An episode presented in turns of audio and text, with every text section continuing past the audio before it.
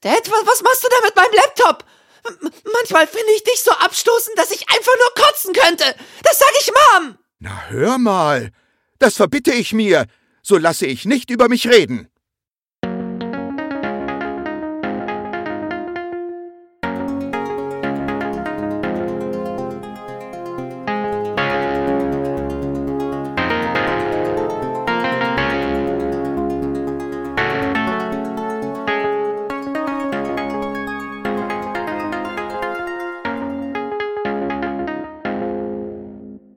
Hallo und herzlich willkommen zur Episode 9 der Staffel 2 vom Rick and Morty Podcast. Nachdem wir zu dritt unser Studio gesäubert haben, befinden wir uns nun in der Aufnahme zu der Episode. Wir sind einmal der Björn. Hi. Der Jens. Äh, hallo, ist da Teddy Mason? Nur 1,99 die Minute. Nein, hier ist der Paco und du sprichst mit mir kostenlos. Hallo Paco. Ja, dann bin ich doch sehr, sehr glücklich. ja. Schön, dass ich äh, keine 1,99 pro Minute zahlen muss, denn ich habe keine Lust auf eine 700-Dollar-Rechnung, aber dazu kommen wir später. Das machen doch nur Vollidioten, oder? Aber so richtige Vollidioten. Wovon redet ihr da? Ich habe keine Ahnung. Schauen wir mal. Ja, lassen wir es auf uns zukommen. Ja, ja, ja. neue Aufnahme, neue Episode. Ähm, Neues Glück. Genau. Jens, der Episodentitel ja. ist so deine Spezialität. Ja, äh, wir haben nichts Allgemeines, nee, ne? Allgemeines aber nicht. Ja, okay. Dann machen wir das auch. Äh, ja, du hast es gesagt, Episode 9 der zweiten Staffel, die vorletzte Episode der zweiten Staffel. Mhm. Äh, man höre und staune, es ist schon soweit. Und wir haben heute die Folge Look Who's Purging Now im Originalen. Auf Deutsch Anarchie für Anfänger. Äh, zunächst mal zu dem englischen Titel ist eine Referenz an äh, Look Who's Talking Now, also der guck mal, wer da spricht. So hieß der, glaube ich, im Deutschen, ne? Ach, der ist das. Genau. Der, der John Travolta und Kirstie Alley Film aus den 90ern. Ähm, Thomas Gottsch Gottschalk. Nein. Ja, ernsthaft? Thomas Gottschalk und äh, äh, Nina Hagen, ne, hat das Mädchen dann. Das weiß ich nicht mehr. Später im zweiten Teil synchronisiert. Da ja. haben wir die besten Leute an den Start geschickt. Frank Zander war, glaube ich, auch im ersten Teil, hat irgendwie den, den schwarzen kleinen Jungen gesprochen, war ganz witzig. Er hat Kurt, ähm, er hat Kurt gespielt. Und der ist Auto gefahren ohne Gurt. Und, und ganz kurz. Und ohne Helm. Ähm, ohne, ohne, ja, ohne Helm und ohne Gurt. ähm, ja, look who's purging now. Purging im Deutschen Säuberung. Ähm, wir werden auch feststellen, dass diese Episode auch eine Parodie auf den Horrorfilm aus 2013 The Purge ist. Ähm, Hat den jemand der hier Anwesenden gesehen? Nein. Nee, aber der Beppo hat letztens davon erzählt gehabt, ne? Ja, er hat sich auf den neuen Teil gefreut. Deswegen ja. geht, geht, man mal davon aus, dass er die Vorgänger geguckt hat. Ich war auch am überlegen, aber das ähm, Problem an der ganzen Sache ist irgendwie, dass mir der Sinn dahinter nicht ganz in den Kopf geht, so wie das ganze System funktioniert. Vielleicht wird es ja im Film erklärt, aber ja, ich weiß nicht. Sollen Horrorfilme sein wohl, ne? Scheinbar. Ja, ja genau, ist ein Horrorfilm. Ähm, also mir sagt dieses Schema auch nicht so zu. Also es ist ja parallel zu der Episode, die wir heute besprechen werden. Ich glaube, dass das hier bei Rick and Morty aus, ich sag mal, ähm, humoristischen Gründen besser funktioniert als jetzt als mhm. Horrorfilm. Zumindest was die Unterhalt den Unterhaltungswert für mich betrifft. Mhm. Ja, ich habe ihn nicht gesehen, aber ähm, ich kann mir schon so das Konzept, die Aggression zu kanalisieren in eine Nacht, kann ich mir schon vorstellen, also jetzt sagen wir mal die Sinnhaftigkeit, ich habe Human Centipede gesehen, weißt du? Da fragst ja. du dich halt nicht mehr um Film. so in der Form, ob der Sinn macht. Ja, da haben Leute, naja, gut, ihr, ihr habt wahrscheinlich schon mal von dem Film gehört. Ja, aber. Ja, macht auch keinen Sinn. Ja. Also, äh, ne, und lachst du, also lachst du im Prinzip drüber. Aber ähm, nee, ich, ähm, ich habe den Film nicht gesehen. Aber ja, mein Gott, mal gucken. Ich, ich werde mir den wahrscheinlich mal angucken jetzt. Aber wegen Rick and Morty und nicht. Ja, ich wollte mir eigentlich auch in der Vorbereitung angeguckt haben, obwohl es da wahrscheinlich nichts irgendwie gibt, was man hier in dem Podcast sinnvoll einbringen könnte, außer zu sagen, es hat die Parallelen, so, die ja. und die. Aber es, ich weiß nicht. Äh, ich meine, er hat irgendwie mindestens zwei Fortsetzungen bekommen, von daher muss es wohl schon einigermaßen erfolgreich sein. Ja, ist ja so eine richtige Serie in den USA wohl. Also 2018 kommt man nicht jetzt auch nochmal neuer. Also das ist doch schon gro eine große Sache. Wohl. Muss man mal gucken. Im Sauberkeitsfimmel. Auf jeden Fall ist der englische Titel wieder mal so, man merkt eine Linie, ähm, ein Begriff, eine Begrifflichkeit aus dem, aus den 90ern, beziehungsweise ein Titel aus den 90ern, äh, durch die Referenz an diese Filme, ähm, äh, guck mal, wer da spricht. Äh, Im Deutschen Anarchie für Anfänger, ist dann wiederum nicht. Also das äh, ist dann hier, ja, keine Ahnung, wie soll man das bezeichnen? Scheiße. Ist der Name misslungen? Schon so ein bisschen, Ja. oder? Und ich möchte auch Ja. noch mal ganz klar sagen, wenn Adult Swim einmal hier reinhört und wir, wir haben gute Ideen, auch für die vierte Staffel. ja, ihr habt unsere Telefonnummer. Ja, ihr müsst uns nur dann auch ähm, mal die Folgen gucken lassen, bevor sie kommen, damit Ja. wir uns auch folgenbezogene Titel ausdenken können. Ja. Das ist natürlich klar dann. Natürlich. Und wir würden natürlich auch nur wenig Geld dafür nehmen. Genau, wir würden es nicht kostenlos machen, aber wir würden wenig Geld Mittlerer fünfstelliger Betrag in Klammern. pro Woche. Ja, pro, Okay. pro Titel. pro Titel. ja. gut, wären ja dann nur 10 pro Staffel. Gucken wir mal. Ja, eben, deswegen, wir müssen ja aussorgen. Weil wenn wir das bei der vierten Staffel machen, sind wir zur fünften sowieso nicht mehr engagiert. deswegen müssen wir mit der vierten schon genug verdienen. Ja, also Titel misslungen. Kaputt. ja. Thema verfehlt. Ja. Äh, war stets bemüht. Ja. Ist Eine Überraschung, hey. Dann kommen wir mal zu den Drehbuchautoren. Wir haben nämlich diesmal schon wieder mehrere, so wie in der letzten Episode. Und diesmal sind es auch wieder bekannte Namen beziehungsweise Gesichter oder Stimmen. Es sind zum einen Dan Harmon, der hier nach dem Piloten in der ersten Staffel School of Rick sein, äh, seine zweite Episode Drehbuch autort. Sagen wir mal so. Äh, des Weiteren haben wir Ryan Ridley, der schon häufiger vorgekommen ist. Äh, ich wiederhole sie nochmal. Äh, Rasenmäherhund, Fantastischer Mr. Meeseeks. Ähm, ein Rick kommt selten allein, Monster Party. Und auch in der zweiten Staffel bei ähm, äh, Ein alter Charme. Und in der letzten Folge, wer A sagt, muss auch Penis sagen, war Ryan Ridley mit von der Partie. Äh, bei der letzteren ähm, auch gemeinsam mit anderen Leuten. Und Justin Roiland ist hier wieder mit dem Boot, der auch äh, neben dem Piloten äh, noch Rick Potion Number 9 gemacht hat. Äh, was wäre wenn?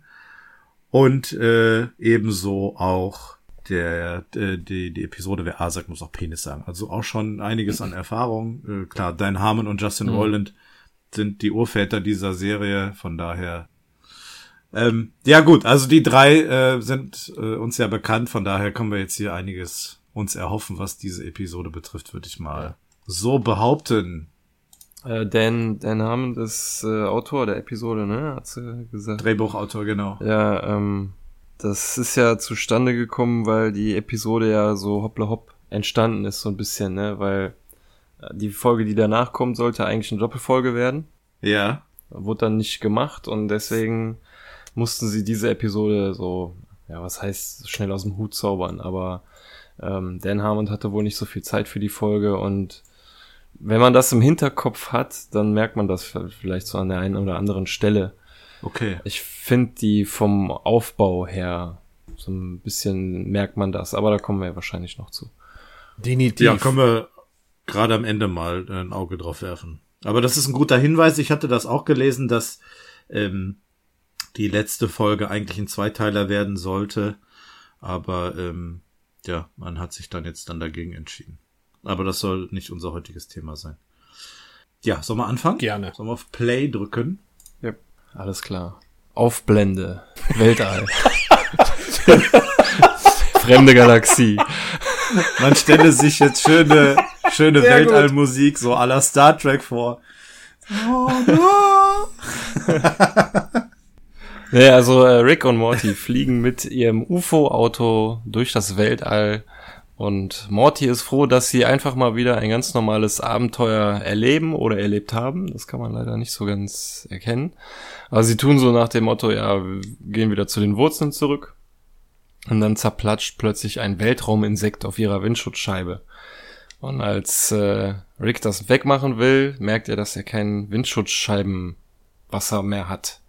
Und das flatscht dann irgendwie nur so ekelhaft auf der Windschutzscheibe hin und her und verteilt das alles so.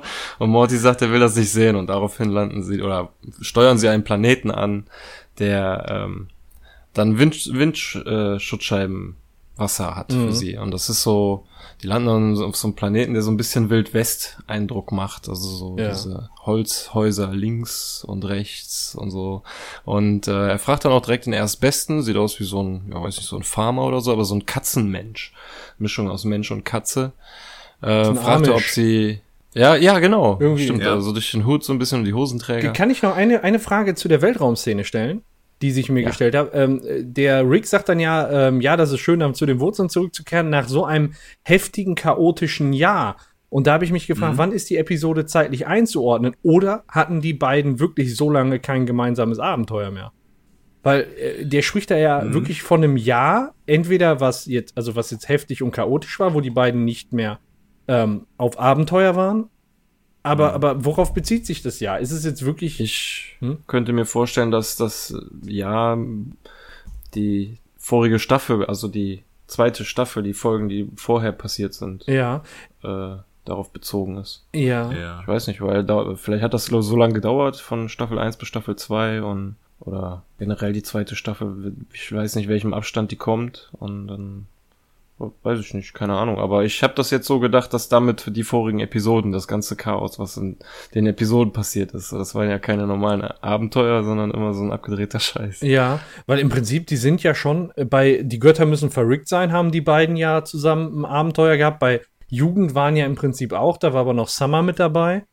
Ja gut, wer A sagt, muss auch Penis sagen, weil jetzt so ein, ich sag mal, Intermezzo. Aber das heißt ja im Prinzip, seit das letzte Abend, also ich verstehe es so, seit das letzte Abenteuer vonstatten gegangen ist von den beiden, muss ein Jahr her sein. Das heißt, die Götter müssen verrückt sein oder Jugendwahn ist, ist also das spielt jetzt irgendwie ein Jahr später. So, so würde ich es verstehen.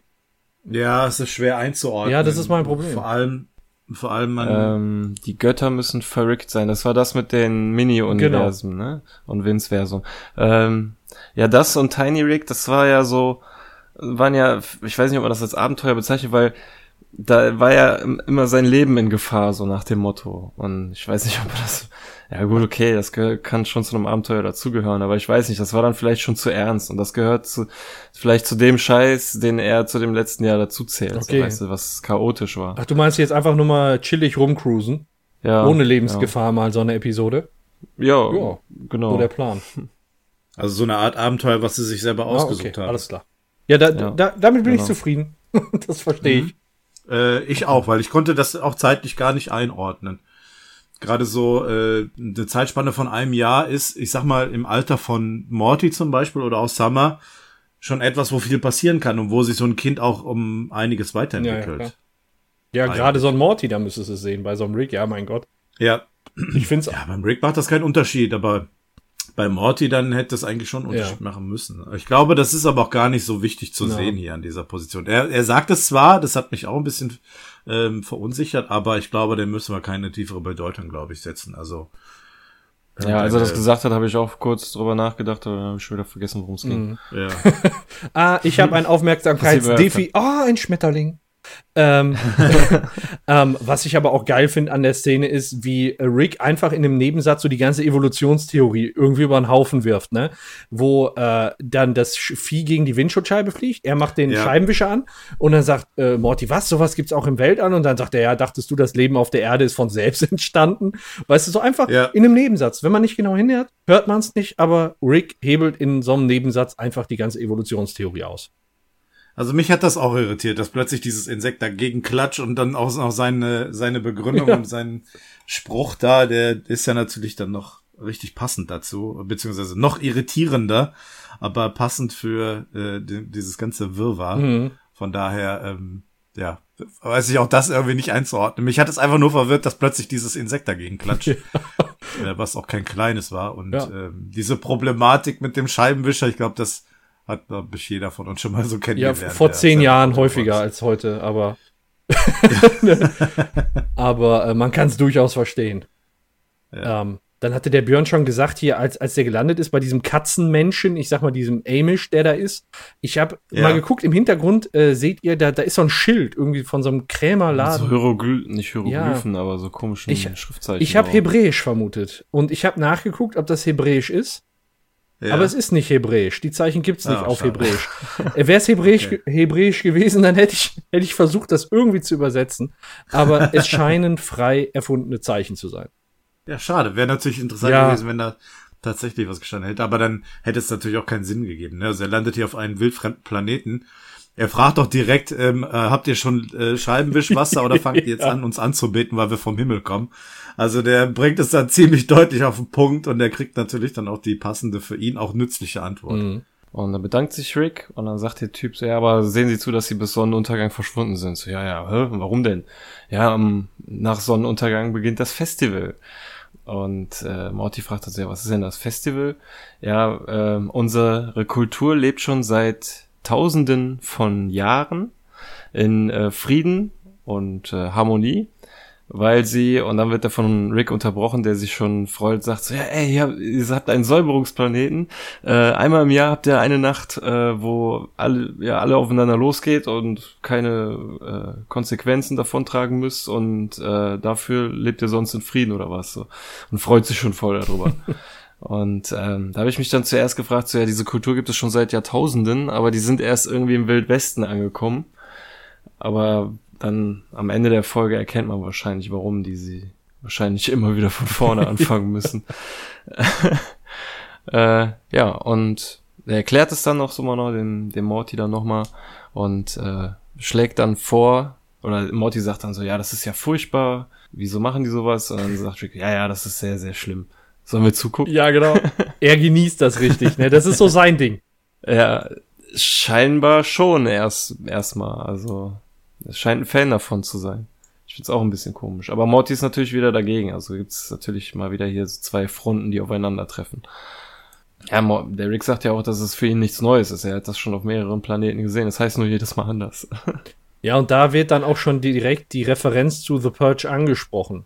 Also, Ja, er selber spricht es direkt genau, also das ist gar nichts, so eine verdeckte Information, die man irgendwie aufdecken kann, sondern jeder, also für jeden offensichtlich ist es in dem, in der Episode angesprochen und damit ist es ja auch, wie soll ich sagen, kein Hintergrundfakt, sondern einfach, äh, ja, offensichtliche Motivation für diese, für diese Episode. an. Ja. Ja, und er erklärt dann auch noch weiter, dass es halt die Säuberung ist. Auf manchen Planeten nennt man das auch, was hat er gesagt? Mo- die rote Zeit? Genau, irgendwie? genau, irgendwie so. Und, oder Mordnacht, Ja, ja. ne?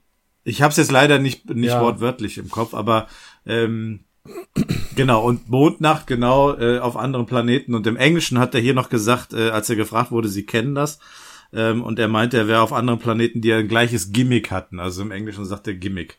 Ähm, hier hat er gesagt, bei denen das ähnlich ist. Also ähm, das ist mir noch so aufgefallen. Ähm, Du sagtest gerade, er spricht es äh, äh, direkt an mit The Purge, dem Film. Was hier aber so ein bisschen indirekt mir aufgefallen ist, ist das Setting.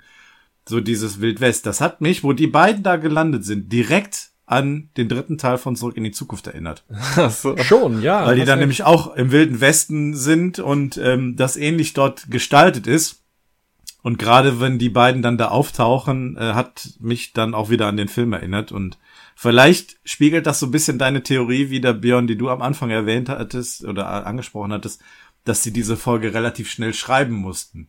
Und dass sie sich, Ja. weil sie ja äh, zurück in die Zukunft Fans sind, vielleicht die Gedanken gemacht haben, okay, dann nehmen wir halt dieses Setting.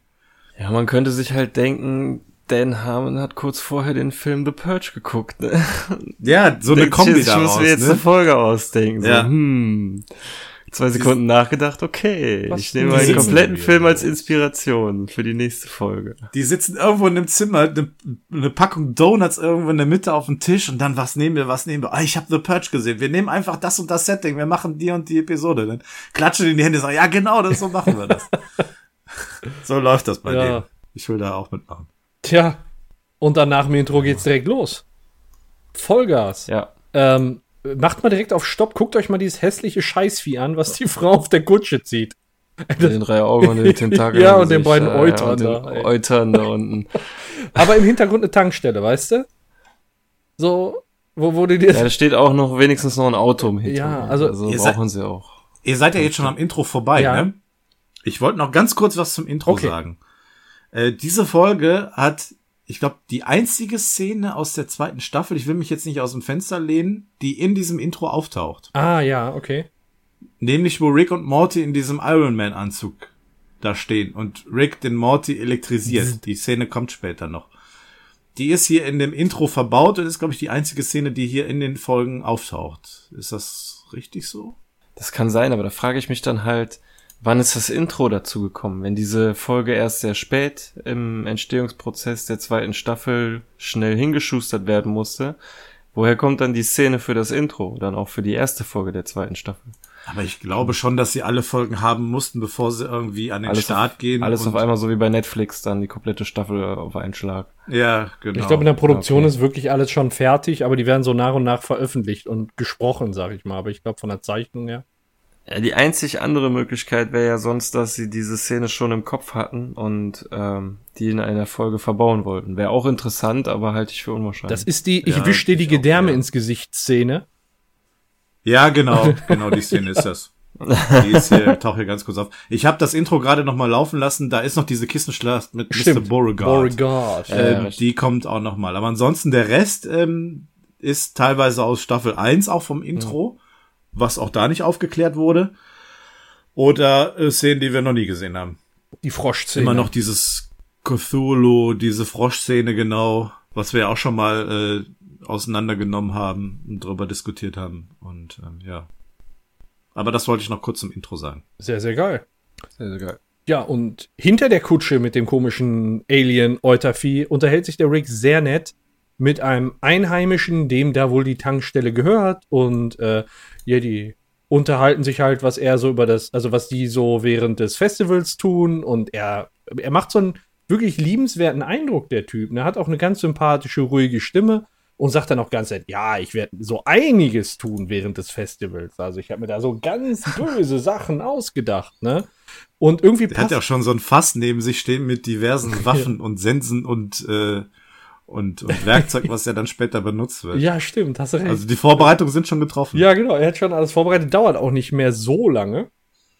Ähm, und äh, dann fragt der Rick ihn auch, was, was er halt kriegt für, ähm, für die Scheibenwischerflüssigkeit. Und dann sagt er so au- auch, ja, nee, das geht aufs Haus. Und schenkt ihm gleichzeitig noch zwei Yummy Yums Schokoriegel.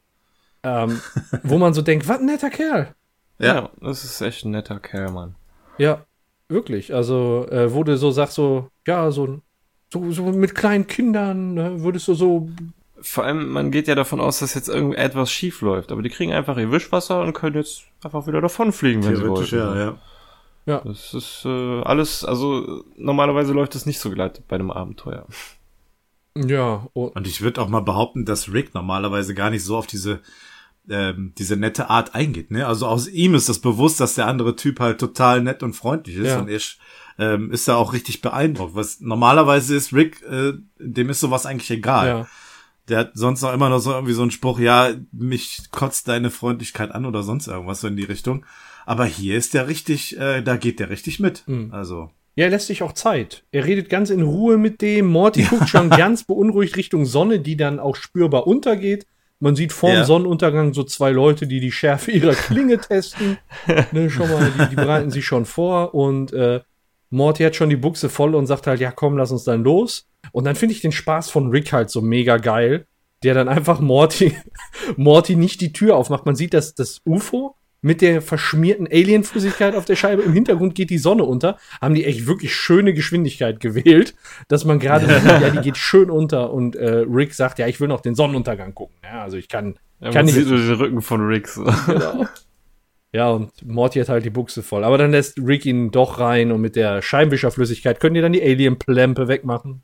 Ja, Gott sei Dank. Ja. Und äh, Morty möchte dann abhauen und sie fliegen los und dann kommt Rick die Idee, sie könnten doch die neue saubere, Sche äh, saubere Scheibe einweihen, indem sie sich die Säuberung angucken. Und dann fragt sich Morty, warum sollte sich jemals sowas angucken? Und äh, Rick sagt dann so, ja, hast du dir noch nie irgendwie ein Video angeguckt, wo jemand enthauptet wurde? Nein, nein, tust du das etwa? Nein, das tue ich nicht, weil sowas sehe ich jeden Tag. Aber du guckst dir das nicht an, weil du deine versteckten Aggressionen unterdrückst und deine wahre Natur verleugnest. Und in dem Moment fällt ihm auf, dass die Sonne untergegangen ist und möchte sich das jetzt angucken. Ja. Und äh, ja, dann guckt er nach unten und da sieht man halt schon, wie die Leute irgendwie alle wild aufeinander losgehen. das wie im Videospiel. Ne? Und das wird auch so schön eingeläutet durch das, die Kirchenglocken genau. und äh, er ist da total begeistert. Es geht los, es geht los. Das ist schon, schon cool. Ja, aber da geht halt wirklich jeder auf jeden los. Ich, ich komme halt irgendwie echt nicht hinter den Sinn, aber ist ja egal. Was jetzt auch äh, komisch ist, also Rick möchte runterfliegen, um sich das dann aus äh, kürzerer Distanz anzugucken. Morty malt dann auch schon direkt den Teufel an die Wand, so nein, dann schmeißt irgendjemand einen Stein, trifft das UFO, wir stürzen ab und sind dann hier gefangen mit dieser Meute. Und das geht eigentlich dem Zuschauer in dem Moment auch durch den Kopf, also mir zumindest. So, da wartet man eigentlich drauf, dass die jetzt genau in diesem Schlamassen landen. Und, ja, und so äh, unwahrscheinlich ist es nicht, ne? Wenn du dann siehst, ja. wie Rick dann nur weiter runterfliegt, um besser sehen zu können, und das Blut bis aufs UFO dann äh, hochspritzt. Und das UFO äh, wackelt die ganze Zeit so beim Fliegen. So. Ja, also man, es sieht so aus, als hätte sowieso schon Probleme in der Luft zu bleiben. Ist aus also man gebaut. wartet tatsächlich nur drauf, dass da irgendwas äh, die vom Himmel holt. Ey, die sind ja, ich meine, die Turbinen sind Mülltonnen. Ja, also die sind noch 20 Meter hoch und der, dem spritzt da ordentlich Blut an die Scheibe, weißt du? Das muss da unten abgehen. Ja. Also, da wird mir schlecht werden. Ja, das ist jetzt bei Rick genauso, ja. obwohl er eigentlich ein beinharter Kerl ist, wird ihm jetzt von dem, was man dann nicht sieht, wahrscheinlich zum Glück, ähm, wird ihm schlecht und er macht das Fenster auf und kurz raus und da, er, da zum Beispiel erwartet man dann auch, dass er irgendwie, weiß nicht, rausfällt oder irgendwie das UFO kippt oder sonst irgendwas. Stattdessen guckt Morty bei sich aus dem Fenster und sieht eine junge Katzenmensch-Lady, die von drei wilden Säuberern umzingelt wird. Sie hat nur eine Fackel in der Hand und wird umzingelt und sie kommen immer näher und Morty sagt dann, ja, lass uns diese, dieses Mädchen retten, sonst erzähle ich Mom von, von der Geschichte hier, dass du dir das angucken willst. Und dann bleibt Rick nichts Arsch. anderes übrig, als klein beizugeben. Ja. Ja, aber auch, äh, dass er, wie soll ich sagen, deren Leben riskiert mit dem Argument, ja, sonst erzählt aus seiner Mom. Wo ich so sag, ja, dann, dann weiß die's halt. Aber die riskieren dann gerade ihr Leben. Also, irgendwie die, die Entscheidung kann ich da von Rick nicht nachvollziehen. Aber gut. Ja. Und das Mädchen. Halt in den Augen seiner Tochter will er halt ein gutes Image haben. Tja. Tja, und äh, die, das Mädchen, was jetzt gleich gerettet werden soll, da haben sie wieder mehr Zeit in die Zeichnung. Also es gibt ja Figuren, die werden immer ein bisschen schäbiger gemalt und ein bisschen schöner. Das ist jetzt wiederum eine Person, die sehr schön gemalt ist, wie ich finde. Sehr, sehr ähm, darauf angelegt, dass man schon denkt, so, ah, der Morty, der steht drauf. Also die hätten die ja auch anders malen können, weißt du? Aber da ist so. Oder älter. Ja, oder älter, genau. Aber äh, so, äh, die legen es dann schon so drauf an, dass das so der erste Gedanke ist, der einen da in den Kopf springt, glaube ich. Dass, dass Morty das ja. nicht nur aus edlen Motiven macht. Der erste Gedanke, der mir in den Kopf springt, ist, dass sie echt praktische Schuhe für eine Säuberungsnacht hat. Ja, die Schuhe sind auch sehr schön, finde ich auch. ja, aber nicht geeignet zum Weglaufen. Habt ihr das eben gehört? Was war das? Ich ja, was gehört, war das? Ja. Wie hat sich das denn für euch angehört? Also entweder knall. Also wenn man jetzt hier Fantasie laufen lässt, irgendwas geknalle Schüsse, ja. Aber wir haben es ja, wir äh, haben es auf Aufnahme. Wir haben es drauf. Ja, ja, deswegen. Ich habe ja noch mal reinhören. gehört, weil ich in dem Moment geredet habe und Kopf. Also ich habe es aber auch deutlich gehört ja. und es hatte mich auch ein bisschen irritiert. Ähm, ja, wir waren bei dieser Trisha, also ähm, dass sie halt so jung dargestellt ist, ähm, um das eben beim beim beim Morty dann zu triggern. Genau. Also ich glaube, ich glaube nämlich auch, dass ähm, dass hier absichtlich ein jüngeres Alter gewählt wurde, weil Morty hier eher die Person ist, die weich genug ist dafür, da einzuschreiten, als es jetzt zum Beispiel der Rick machen würde. Wenn es jetzt jemand im Alter von Rick wäre, ich glaube, dann wäre das relativ egal, weil da unten sind schon Tausende in seinem Alter, sage ich jetzt mal, oder Hunderte gestorben. Mhm. Und ähm, bei Morty ist es so, er hat ja direkt den Fokus auf dieses, auf diesem Mädchen, weil die ja auch wehrlos ist. Sie ist vermutlich in seinem Alter ungefähr.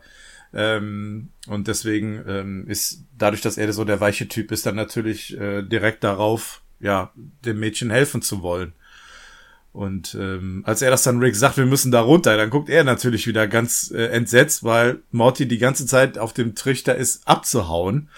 Und jetzt will er dann, dann auch noch irgendwie nach da unten und dann noch da einschreiten in irgendeiner Form. Ja. Also das irritiert ihn zusätzlich. Ja. Nicht die beste Idee. Vielleicht. Also nicht für so ein Festival. Gibt aber auf jeden Fall Stoff für die Episode. Ähm, ja, als äh, Morty Rick dann so belatschert hat, dass sie da landen können, dann äh, setzt der Rick auch zum Landeanflug an und äh, er schaltet dann, sagen wir mal, den ersten der drei, äh, die die Atrisha, also dieses Mädchen, äh, bedrohen, dadurch aus, dass er genau auf ihm landet und ihn quasi völlig zerquetscht. Das ist aber auch ein klassischer Rick, ne? Genau, das, einfach. das, so macht er das. Das erinnert mich an diese Szene auf dem Parkplatz, wo die Summer im Auto war und dieses Auto den Typen da einfach so durch den Scanner da äh, den Würfel zerlegt hat. Beschütze. Das hat so diesen Summer. ähnlichen Stil wie hier. Also ähm, ist da ist da schon ein bisschen ähnlich. Ja, und dann äh, hat Rick ja noch seine Pistole. Ähm, und erledigt damit den Rest. Ein, ein erschießt da, der andere läuft weg und dann gehen sie halt. Ja, der andere rennt weg. genau. Ja. Dann gehen die halt zu äh, Atrisha und sagen, ja, ich bin der Morty, das ist mein Opa, ja, wir sind Touristen und äh, ja, eigentlich haben wir gar nichts mit dem äh, Fest zu tun. Und dann äh, sieht man im Hintergrund schon so eine äh, Horde herbeigerannt kommen. Äh, Das sieht so ein bisschen aus, wie die Berge gezeichnet sind und wie die hinter den Bergen her herbeikommen, wie damals bei den Looney Tunes. Echt? oder? Auch mit äh, Mistgabeln und Fackeln. Ja, dann nicht mit Mistgabeln und Fackeln, aber da war es ganz ähnlich so gezeichnet mit den Bergen. Da kommen die da so hergelaufen und Rick ballert die ab und sagt so, also zu, zu Mortys Kommentar, dass die Touristen sind, jetzt nicht mehr. Und äh, Ja, das waren die, die der äh, geholt hat, der weggerannt ist. Ja. So habe ich das über das Gefühl. ja, und dann äh, wird Rick ein bisschen bl- blutrünstig und äh, aber er macht das so alles mit links, ne? Das ist so wirklich, er hat da auch Spaß dran, er lacht und äh, Ja. Wie, wie locker der das dann alles so macht, ne? Mal so, so. Er kommt auf den Geschmack, ey. Ja, genau. Also ich habe äh, in dieser Szene mal versucht mitzuzählen. Sichtbar tötet er, glaube ich, zehn, äh, zehn Lebewesen. äh, aber er schießt ja auch einfach so ins Auf. Wir wissen nicht, wie viele Leute er dann da noch trifft. Also Ja. äh, hier sind es allein schon zehn Stück, die durch seine Hand gestorben sind. Welcher ist euer Favorit? Wen hat er am schönsten abgeschossen? Ja, da kommen später ja noch welche. Aber ich finde den auf jeden Fall, äh, wenn mir im Gedächtnis geblieben ist, ist jetzt relativ am Ende, steht einer auf so einem ähm, Den Heuballen, ne? Heuballen, dem schießt er, äh, ich glaube, erst in Genau. den Bauch oder so und dann das Bein ab oder Ja. so. Und dann fällt er nach hinten. Genau um. mein Favorit. ja. Ja. Können ja so ein Ranking machen. beste, beste Tod äh, der, der, der Folge. Genau. Ja, da kommen noch einige Kandidaten. Ja, aber da habe ich, da hab ich auch definitiv einen Favoriten. Epi Episode. Ich auch. Ich glaube, und ich bin mir auch ziemlich sicher, dass das dasselbe ist. Ja, ich, äh, ich denke auch. Aber da kommen wir dann später zu. Ja. Ja. Äh, jetzt möchte Morty, dass äh, sie Trisha retten und ja, Rick nennt ihn schon einen kleinen Erpresser und hat deshalb keine Wahl, weil er erzählt ja sonst seiner Tochter beziehungsweise Mortys Mom. Ja, und so steigen sie in das UFO und fliegen davon. Und sieht beim Wegfliegen nochmal, dass wir alle aufeinander losgehen.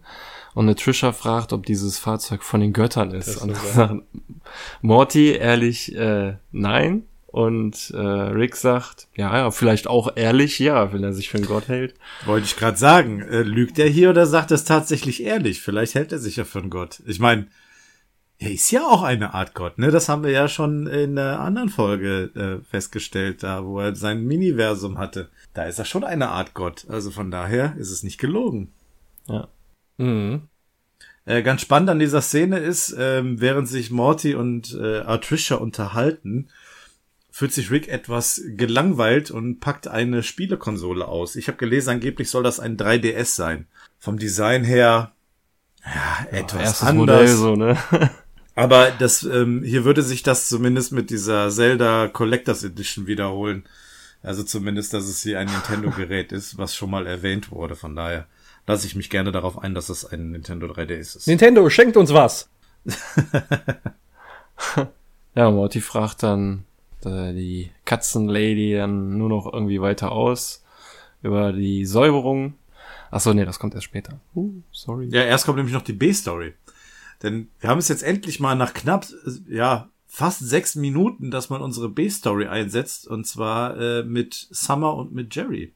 Die Summer ist auf ihrem Handy am Daddeln auf der Couch und äh, Jerry kommt rein und äh, ja, er fragt eigentlich, er beginnt eigentlich ein normales Gespräch, ne? So wie man halt anfängt, so, was machst du so, äh, guckst du Fernsehen oder spielst du hier auf deinem Handy oder und ähm, ja, man würde eigentlich erwarten, dass hier ein normales Gespräch halt beginnt. Aber Summer ist direkt genervt und so, weil was so nach dem Motto, was soll das, ne? Also die hat da absolut keinen Bock drauf und ähm, weist Jerry auch direkt so ein bisschen ab. Er fühlt sich dann auch wieder so direkt ein bisschen verloren und so. Er sagt dann auch, er vers versuche, ich versuche mich so ein bisschen zu unterhalten und ähm, ja, Jerry, äh, äh, Summer dreht dann so ein bisschen den, den Spieß um, als Jerry dann sagt, äh, irgendwann entnervt, dass er in die Küche geht und sie fragt dann auch nochmal nach, gehst du jetzt in die Küche? Ja. Merkst du was? Ja, ja. Also irgendwie tut der Jerry einem da schon also, so ein bisschen leid in der Situation man kennt ja noch nicht die Intention seines Gesprächs. Aber ja, stimmt. Man hat hier so das Gefühl, dass er halt auch wirklich versucht, ein vernünftiges ja. Gespräch zu beginnen. Ja. Und, das und er nennt seine Tochter Arschgesicht. So also finde ich auch ganz bemerkenswert. Ja, im, im Weggehen, ne? Ja. Ähm, aber was ja, ich dann bei, bei, Jerry auch finde, äh, der ist dann ja auch angepisst, nennt sie Arschgesicht. Und dann spricht sie ihn an mit Hey Dad und er lässt sich direkt wieder so aufziehen wie so ein Kaugummiautomaten, weißt du?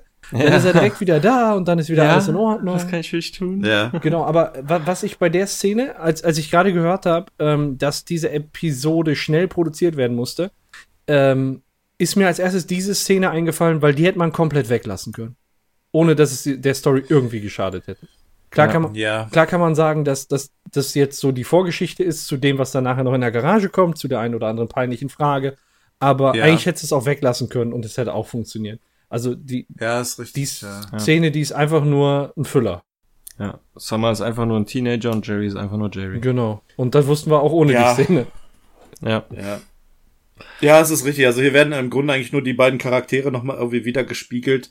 Die werden erst später relevant mit ihrer Parallelgeschichte, weil ähm, Rick nachher ein bisschen auf sie angewiesen ist. Da kommen wir dann später zu. Aber ähm, ich gebe dir schon recht, also Tiefe hatte diese Szene hier nicht. Das ist vielleicht auch so eine Art Lückenfüller, aber sie hat mich jetzt auch nicht gestört. Also das ist, ja, ein typischer Jerry, eine typische Summer.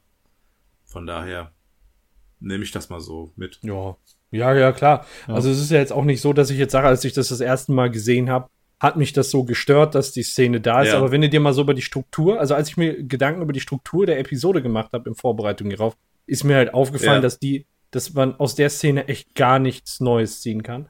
Und auch im Prinzip, ne, es gibt ja so die B-Story, die die A-Story vorantreibt und es gibt die B-Story, mhm. die für sich allein steht. Und das ist irgendwie, also diese, dieser Teil der B-Story, der treibt nicht mal die B-Story voran. Also, wenn man jetzt so den gesamten Strang der Episode sieht. Das ist einfach nur, weiß ich nicht, das ist eigentlich irgendwie nur so ein Schnipsel, der eingespielt wird. Ja, aber ich glaube, dass sie auch an einem gewissen Punkt etwas einspielen mussten, der mhm. B-Story. Ich meine, wir sind ja hier schon in der sechsten Minute. Ja. Ähm, um einfach nur zu zeigen, dass es eine B-Story gibt, ne? und dass man auch so ein bisschen auch von dieser A-Story, ne, so diesem ganzen Morden und äh, Totschlag und, und Blut so ein bisschen runterkommt und hier so dieses idyllische Familien nicht da sein hat. ja. So ein bisschen. Also, ja, ich sehe das nicht ganz so hart, aber äh, ich weiß, was du meinst. Ist aber auch nicht ja. äh, lang die Szene. Und dann sind wir schon wieder auf unserem Amish-Planeten, wo Atrisha immer noch besorgt aus dem äh, Fenster guckt und, oder ja, eher, weiß ich nicht, so halb besorgt, halb gelangweilt. Ähm, und ähm, ja, Morty versucht irgendwie Konversation zu machen, um bei der anzukommen. Und auf einmal fällt ihr ganz plötzlich ein, ähm, dass ihre Oma in Schwierigkeiten steckt und gerettet werden muss. Ne, wo sie vorher eher langweilig aus, äh, gelangweilt aus dem Fenster geguckt hat, ist das schon sehr, sehr komisch. Also insgesamt ist die Stimmung im Raumschiff auch sehr gelangweilt, bis auf Morty, der sich andauernd eine Strategie ausdenkt, wie er an Trisha rankommen kann. Dann macht der, der Rick halt mit seinem Mund da diese Furzgeräusche. Finde find ich Aber sehr schön. Das ist, das ist jetzt auch wieder typisch Morty, ne? Also er versucht wirklich Atusha so ein bisschen, äh, ja, ich will nicht direkt sagen anzugraben, aber halt mit ihr halt, wie du sagtest, Konversation zu betreiben. Mhm. Aber die einzige Gemeinsamkeit ist eben diese Säuberung oder dieses, dieses Festival, ne? mhm. ne? Und sie sagt irgendwann mal, ja, ich habe keine Lust mehr, Fragen zu diesem Festival zu beantworten, dreht sich weg und Morty fällt dann noch was ein, was er sagen könnte, aber dann merkt er auch direkt wieder, okay, es geht wohl wieder nur um dieses Festival. Also er hat keine Basis, worüber er mit ihr reden kann und es kommt immer wieder auf dieses diese Säuberung zurück und deswegen ähm, kann er da nicht wirklich viel machen. Ja, eine Frage, die eigentlich auf der Hand liegt, ist, äh, hast du irgendwelche Verwandten, um die du dir Sorgen machst? So. Also das weiß ich nicht, würde man sich doch eigentlich schon die Frage stellen, wenn da unten gerade wirklich absolute Tollwut ausbricht und jeder in Raserei auf den nächsten losgeht. Mhm. Fragt man sich ja schon, wenn man dann einen alleine trifft, so ob der schon alle verloren hat äh, aus der Familie oder ob es da noch jemanden gibt. So. Mhm. Sie zieht dann wahrscheinlich genau diesen Hasen aus dem Hut und sagt dann so, ja, meine Oma, die ist äh, ganz alleine da unten und die landen dann schon und Rick fragt dann so, ja, komisch, dass dir das jetzt erst einfällt, so. Ähm, ja, ich war paralysiert. Hm, hast du nicht schon ungefähr 15 Säuberungen mitgemacht? Berechtigt davon als Kind. Ja. Also soll das wahrscheinlich heißen, dass sie so 15 ist, so, ne? Ungefähr ein Alter von Morty. Von Morty, genau, ja. ja. Genau, das ist richtig, stimmt. Und äh, dann fragt sie, ja, hilft mir denn jetzt jemand? Und dann sagt ich, ja gut, dann gehen wir halt los. Er zieht die Knarre, sie gehen in das Haus. Morty guckt, besorgt und dann fallen Schüsse, die aus dem zwei, also zumindest zwei, die aus dem Dach rauskommen. Und dann kommt äh, Etrisha mit der Pistole aus dem Haus und ähm, bedroht Morty und sagt, er soll aus dem UFO aussteigen. Sie meint es nicht böse, aber er muss jetzt unbedingt aus dem UFO aussteigen und er steigt voller Panik aus. Sie sagt dann nochmal, ja, wenn es dir was hilft, dann tut's mir leid, aber wird dir wahrscheinlich nicht helfen und äh, sie drückt dann auf ein paar Knöpfe und düst davon. Und äh, Morty macht sich Sorgen und äh, rennt zum Haus, in dem Rick, aus dem Rick dann halt nicht mehr rausgekommen ist. Und äh, er rennt dann rein und sieht, dass zum einen Rick auf dem Boden liegt, angeschossen, und dass hinter ihm alles brennt. Und Rick flucht dann auf äh, das Katzenlady-Mädchen und sagt so, ja, sie hat mir in die Leber geschossen, das ist die am härteste arbeitende Leber in der Galaxie und jetzt hat sie ein Loch. äh, ja, Morty stützt ihn dann, trägt, trägt ihn raus nach draußen und da kommen schon die ersten Säuberer auf sie zugelaufen. Und Rick sagt dann so, ja, du musst jetzt mal langsam anfangen, deine versteckten Aggressionen freizulassen. Nimm dir irgendwie einen Stock oder sowas und bring die alle um. und als dann der erste auf die zugerannt kommt, reißt Morty die Arme in die, Hoch, äh, in die Höhe und sagt, wir kommen in Frieden. Und Rick verdreht die Augen und sagt, oh, das kann ja nicht wahr sein. Zieht was aus seinem Kittel raus, wirft es aus, auf den ersten Typen, der da angerannt kommt und der verwandelt sich irgendwie so in Kristall oder Eis oder sowas und äh, wird vom Winde verweht und dann kommen die anderen auf äh, äh, Rick zugerannt oder beziehungsweise bevor sie das vorhaben, sagt Rick dann so, ja, ich habe hier noch mehr davon, so, werft eure Waffen auf den Boden, Morty, schnell, schnappt ihr die Waffen, das, ist, das war das einzige davon, was ich habe, was ich in der Hand habe, ist so Pack TikTok. Gut geblufft. Ja. Aber der Bluff kann ja auch auffliegen. ja gut, wahrscheinlich kennen sie keine Tic-Tacs, aber ähm, der, der Bluff war, war wirklich gut. Ja, wenn sich da so ein Typ auflöst, äh, äh, nachdem irgendwas auf ihn draufgeschmissen wurde, dann äh, kann man verstehen, dass der Rest ein bisschen beeindruckt ist. Zu dieser Szene, es wundert mich, dass Atrisha es schafft, äh, Rick die Kanone abzunehmen. Man sieht es zwar nicht, aber sie kommt halt mit der Knarre raus. Äh, mhm. Komisch, dass sie das schafft. Auf der anderen Seite ähm, erleidet Rick hier einen Schuss durch seine Leber. Und er sagt noch, dass da ein Loch drin ist. Also ich bin jetzt kein, äh, kein Profi und kein Arzt, aber ich würde schon mal behaupten, dass so ein Loch in der Leber in eine lebensgefährliche bis tödliche Verletzung eigentlich ist. Also ich glaube, das wird nicht lange dauern, dann bist du verblutet und dann war's das mit dir. Dass du dann noch so rumlaufen ja. kannst, ist dann schon mhm eher verwunderlich. Er ist erstaunlich hart im Nehmen. Außerdem finde ich komisch, dass äh, vorher alle Leute, die er erschossen hatte, mit Durchschüssen platt gemacht ja. hat und bei ihm ist es kein Durchschuss. Hinten hat er kein Blut auf dem Rücken, sondern nur vorne. Weil das und die Schüsse sind in die Luft gegangen, ne? Also es sind zwei Schüsse, die nach oben ja, gegangen sind. Genau. Hat er auf ihr draufgelegen? Was hatten die gerade vor? Allein schon. ähm, ja, ich dachte als erstes tatsächlich, äh, sie hätte da irgendwie eine Waffe versteckt gehabt, wusste das und konnte so äh, Rick schießen, aber äh, ja, später hat man eben gesehen, sie hat ihm seine Waffe abgenommen. Ne, und Ja, nur Rick hat die Laserwaffe. Laser. Aber sie hat diese Waffe sehr vertraut nachgeladen, ne? Also die ist schon sehr professionell mit dem Umgang gewesen. Mhm. Also. Aber das UFO kann sie nicht so gut fliegen. So ein bisschen holprig abgehoben. Ja, das liegt an den Schuhen. ja, genau. Die sind mir in der Szene auch nochmal aufgefallen, als sie in das UFO gestiegen ist. Ja. Wie kann die bei so einer, in so einer Nacht solche Schuhe anziehen? Äh, Vorsicht, Vergewaltiger! Mein Gott.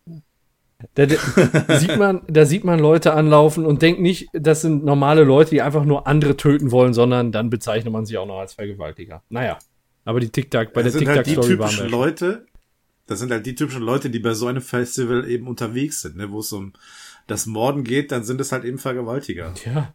Das ist so, da fällt mir ein guter Spruch ein, wenn ein Wolf durch den Wald geht und einen anderen Wolf sieht, denkt er sich, ah, ist sicher ein Wolf. Aber wenn ein Mensch durch den Wald geht und einen anderen Mensch sieht, denkt er, ah, ist sicher ein Mörder. Un Tja. Ungefähr dasselbe. Ja.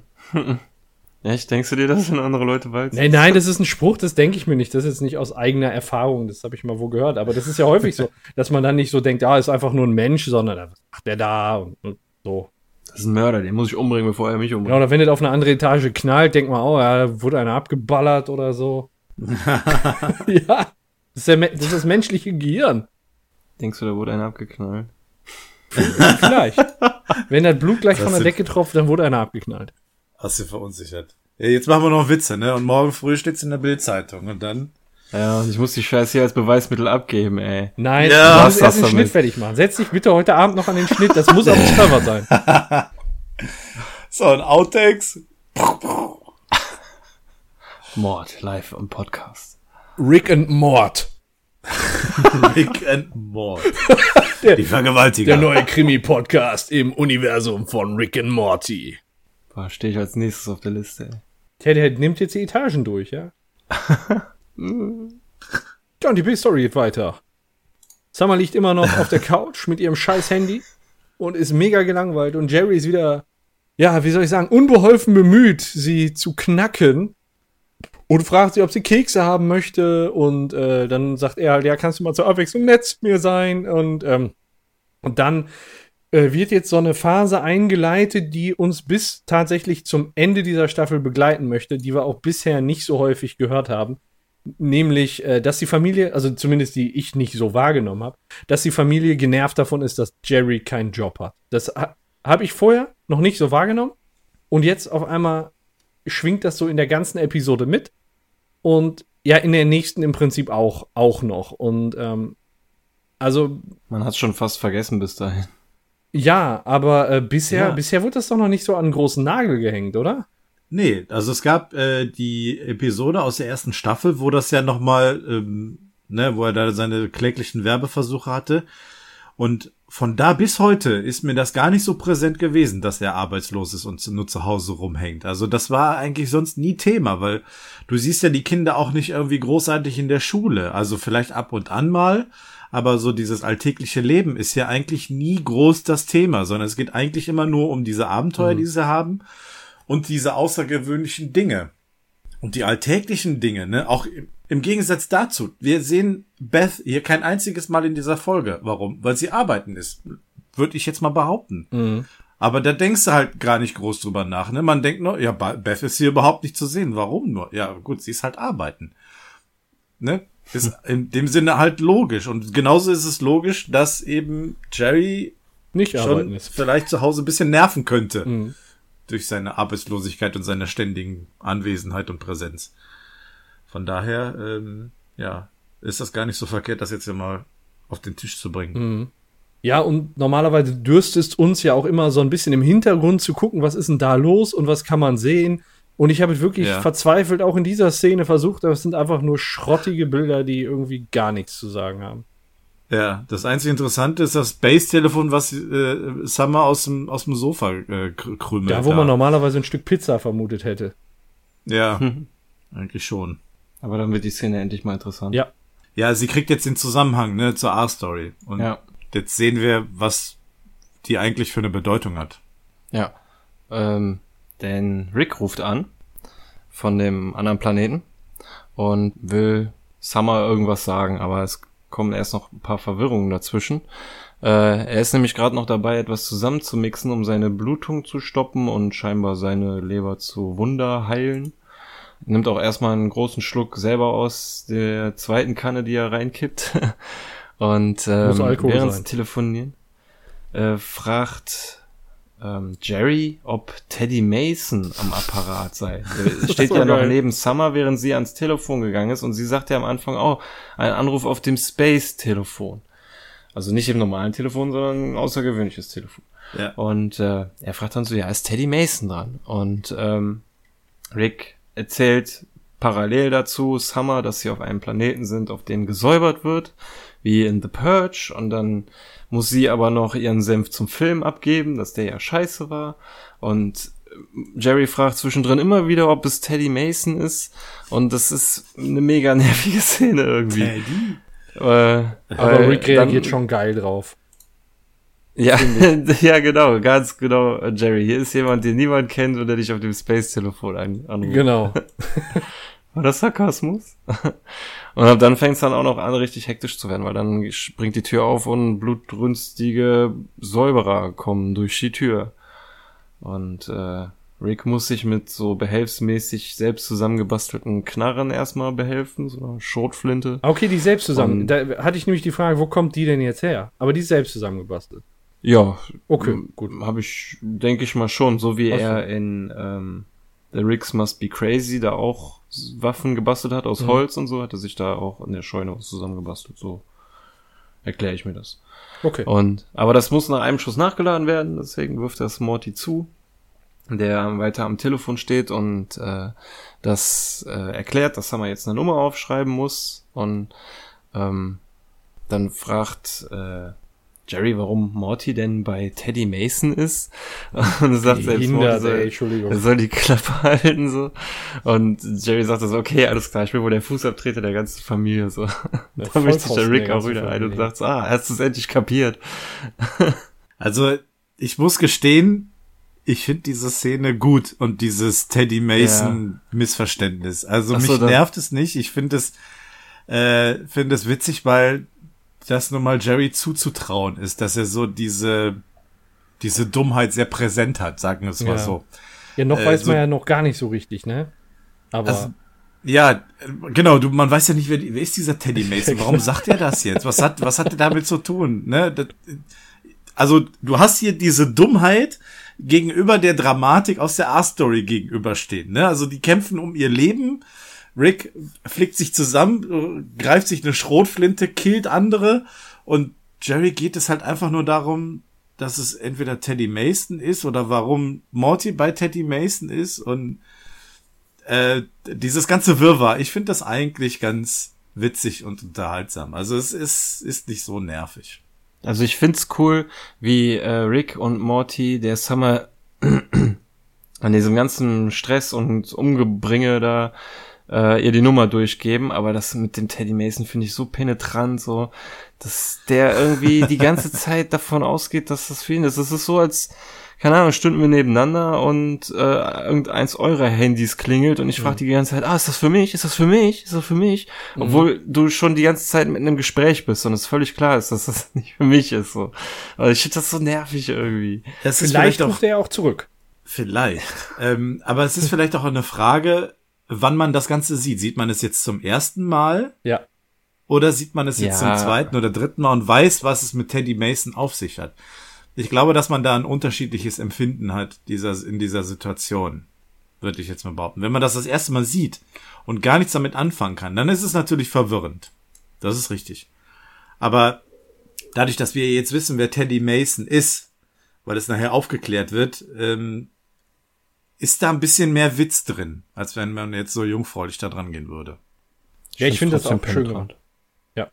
Ja, und in der ganzen Hektik schafft das dann letztendlich, ihr die Nummer durchzugeben. Er sagt dann, in der Garage ist eine rote Box, ähm, die soll äh, Summer nehmen, äh, auf die Straße stellen, die Nummer eingeben und dann wäre ihr Job quasi erledigt. Während diesem ganzen äh, Kram wird Rick von einem Typen angegriffen mit einem Messer und Rick hat gerade keine Schusswaffe mehr zur Verfügung und wird auf den Boden geworfen von dem.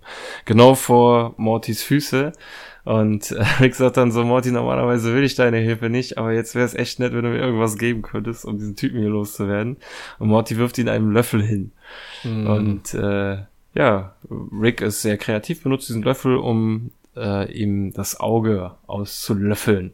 Mm, lecker. Bisschen Salz drauf. Mein Gott, was gibt's Besseres an einem Sonntagmorgen? Genau. Aber das ist doch das Schöne hier. Ne? Morty beweist einmal, dass er der Sohn seines Vaters ist. Äh, und zum anderen denkst du dir in dem Moment, was, was soll der mit dem Löffel? Aber er schafft es dann trotzdem, den Typen damit umzubringen, ne?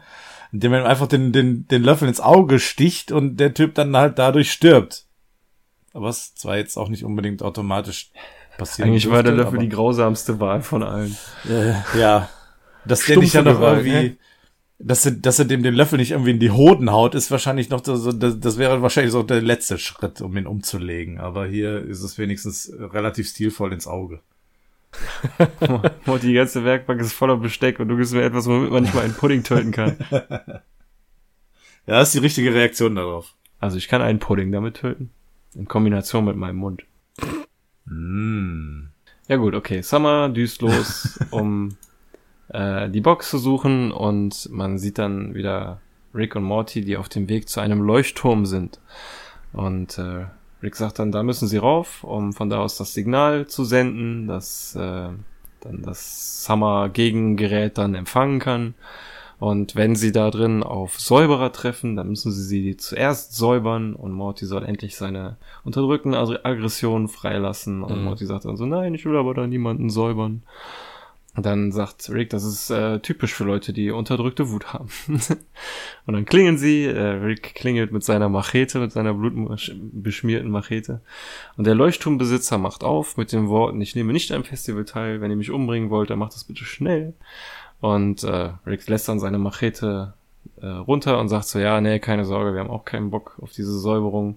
Wir würden nur ge- gerne ein Signal von hier aus senden, damit wir hier weg können. Wir kommen nämlich von einem anderen Planeten, aber lassen Sie sich dadurch nicht verwirren. Und dann sagt Ich der Leucht- dachte, ich dachte Ja. an der Stelle mit dem Leuchtturm, irgendwie hatte ich vermutet, es wird so ein Shutter Island Ding.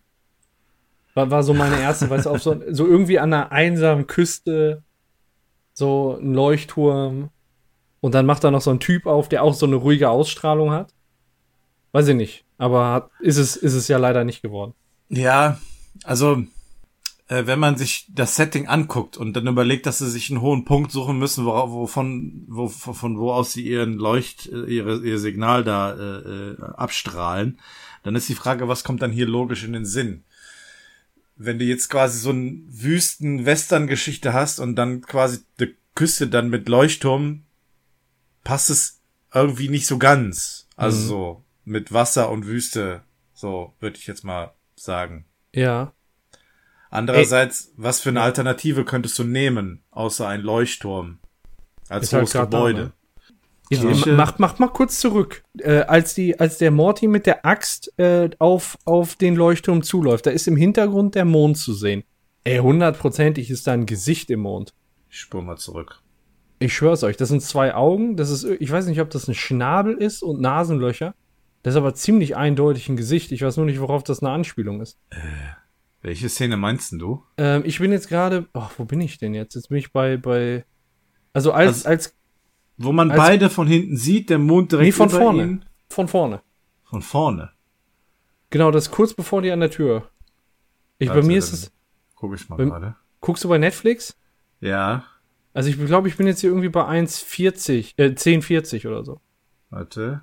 Vor allem macht das voll keinen Sinn, weil es im Bild vorher, genau in dem Bild vorher ist äh, der Mond noch vor denen, also hinter dem Leuchtturm. Ach und, Gott, das, und Aber jetzt das ist er plötzlich hinter denen, ey. oder mehrere Monde haben Aber das Gesicht, Monde? ja, ich kann schon erkennen, wo du da ein Gesicht siehst, ja. Also es gibt mehrere, äh, ähm, sind es Planeten? Ich will mich jetzt nicht blamieren. Also, Monde. Monde. Äh, Monde. Ähm, es, gibt mehrere Monde, die dort zu sehen sind. Also, Äh, einmal von vorne, einmal von hinten sehend. Also wenn man auf beide Charaktere zuguckt, der eine ist im Hintergrund rot, der andere leuchtend, so wie unserer Mond. Ähm, nichtsdestotrotz habe ich mir jetzt mal das angeguckt, was du gerade meintest, aber ich sehe da kein Gesicht. Also ich sehe so ein zwei. Alien-Schädel. Ja, so was. Das ist wie Also ein ich- Alien-Schädel.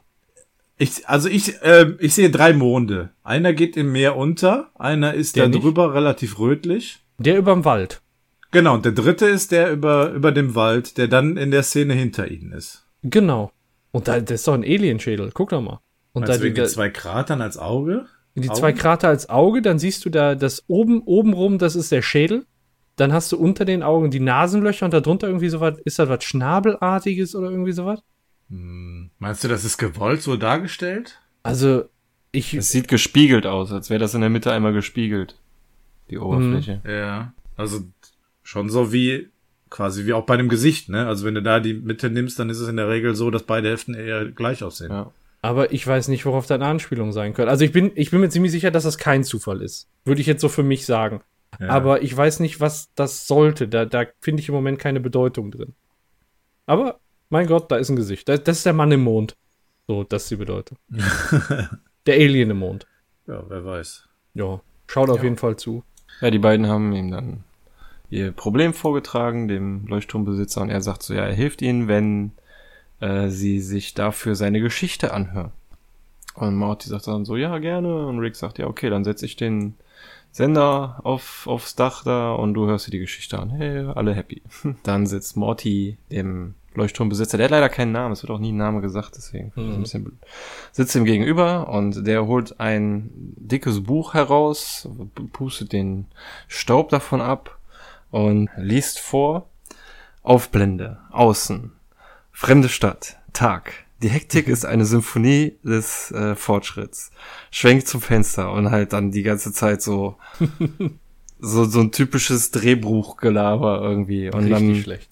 Am Ende sagt er dann so, Schwarzblende, Insert, drei Wochen zuvor. Und da sieht man Morty schon an, dass er mega genervt ist und da keinen Bock drauf hat und packt den Schokoriegel aus und beißt davon ab. Njam, njam, njam. Und äh, was ja auch bemerkenswert ist, man sieht äh, in der, also kurz bevor er anfängt, das Drehbuch ähm, vorzulesen, sieht man ja einmal den gesamten Raum. Und der hat da im Prinzip überhaupt gar keine Elektrizität. Das ähm, Licht wird durch eine Kerze gemacht. Und äh, vor, daraus folgend hat er natürlich auch überhaupt gar keinen Fernseher. Schreibt aber ein Drehbuch für eine Serie oder für Ah, einen sehr- Film oder was. Sehr gut, ja. Also auch irgendwie, weiß ich auch nicht. Stimmt, hast du, hast du recht. Ja, das stimmt, passt irgendwie nicht so ganz, ja. Das ist völliger Quatsch eigentlich. Aber gut, er will, ne, er hat mal von diesem Fernsehen gehört. Und er will ja mitmachen. Ja, gut, jetzt kann man natürlich überlegen, ob das so diese Anfänge eines typischen Kinos sind mit Schwarz-Weiß oder sonst irgendwie. Aber dafür, dafür hat er sich schon deutliche Gedanken der Darstellung gemacht, ne, so mit Ausblende und so weiter. Mhm. Ähm, das ist schon ein bisschen fortgeschrittener als ich sag jetzt mal Anfänge eines Mhm. äh, äh, eines Films oder oder dergleichen. Oh. Oder man könnte denken, da sitzt ein Drehbuchautor, der sich schnell was für eine Folge ausdenken muss und Ja. dann einen Charakter reinschreibt, der ein Drehbuchautor ist und, Und- dem seine Problematik darstellt und die Problematik des Zuhörenden. So. Und ja, dieses drei Wochen zuvor kommt halt bei Morty nicht so gut an und da könnte man dann vielleicht meinen, vielleicht ist das auch Dan Harmons persönliche Meinung. So. Oder Das das sind so vielleicht Erfahrungen, die die gemacht haben, dass sie vielleicht so einmal so, so eine Art Drehbuch geschrieben haben und eine ähnliche Ablehnung äh, erfahren haben. Mhm. Dass sie Ich- das ich- hier noch mal auf die Art erf- ähm, verarbeiten. Björn, ja, ich oder sie finden diese Art von Drehbuchschreiben total furchtbar und machen Ja. das selber total anders. Ja, das habe ich tatsächlich gelesen, Björn. Das geht, de deine Vermutung geht da echt in die richtige Ja? Richtung. Ich habe gelesen, Dan Harmon findet das richtig zum Kotzen, diese, diese Rückblenden. Und äh, deswegen wollte er das dann damit signalisieren. Also er, er sieht sich in dieser Szene als Morty, der das über sich ergehen lässt und man soll sich da durchaus in Mortys Gesichtsausdrücken wiederfinden. Ja, sehr gut. Dann passt es ja hier. Ja. Ja. ja, und dann geht's wieder weiter mit der B-Story, wo Summer und Jerry die Garage betreten und Summer betitelt ihren Dad wieder als äh, arbeitslos und er sagt so, Mann, wieso äh, sagst du das so oft? So, hör mal auf damit. Und sie sagt dann, ja, Morty und Rick sind gerade in Schwierigkeiten und das hat jetzt gerade Priorität und dann holt sie diese Box aus dem Regal und gibt die Nummer ein. Habt ihr Und- euch die aufgeschrieben? Nee, Ich mir schon. Ich weiß auch nicht. 7719836421112, sagt der Untertitel. Ich weiß nicht, ob es stimmt. Ja, das stimmt. Ist das irgendwie eine besondere Zahl? Irgendwelche Koordinaten? Äh, warte mal, warte mal, ich, eine Sache muss ich kurz prüfen. Koordinaten wäre natürlich nicht schlecht. Ja, ist durch drei teilbar. nee, aber sonst fällt mir nichts auf. Okay. Ich habe auch mir die Zahl mal angeguckt, geguckt, ob da irgendwie eine Art Geburtsdatum oder sonst was drin versteckt ist, aber ich glaube nicht, dass das irgendeine Art Sinn macht. Nein. Ist trotzdem durch drei teilbar. Falls es einen Sinn gibt und Oh. irgendeiner der Hörerinnen oder Hörer das weiß, dann schickt uns das bitte via Twitter oder in den Kommentaren oder sonst irgendwie was. Also das, wenn da wirklich was dahinter steckt, dann würde mich das interessieren. Mir ist noch was aufgefallen. Ist auch durch sechs teilbar. Ähm, aber, Oh. ähm, also ich habe ich hab so verstanden, dass das dann wirklich so die Adresse ist, wo es hin, hinfliegen soll. In der Episode. Das ist der Pla also das ist quasi, Ach so, du ja. sagt im Anzug, wo der hinfliegen muss und dann hat Rick gesagt, hier, da musst du hin. Und daraufhin sucht sich die Kugel ihr Ziel. Ja, aber er, auf der anderen Seite sendet er ja ein Leuchtsignal, ne? Also ein Signal, was dieses Gerät ja schon empfangen muss oder soll, um zu wissen, wo es hingeht. Ist das nicht vielleicht doch eher eine Art Code, um das Ganze zu aktivieren?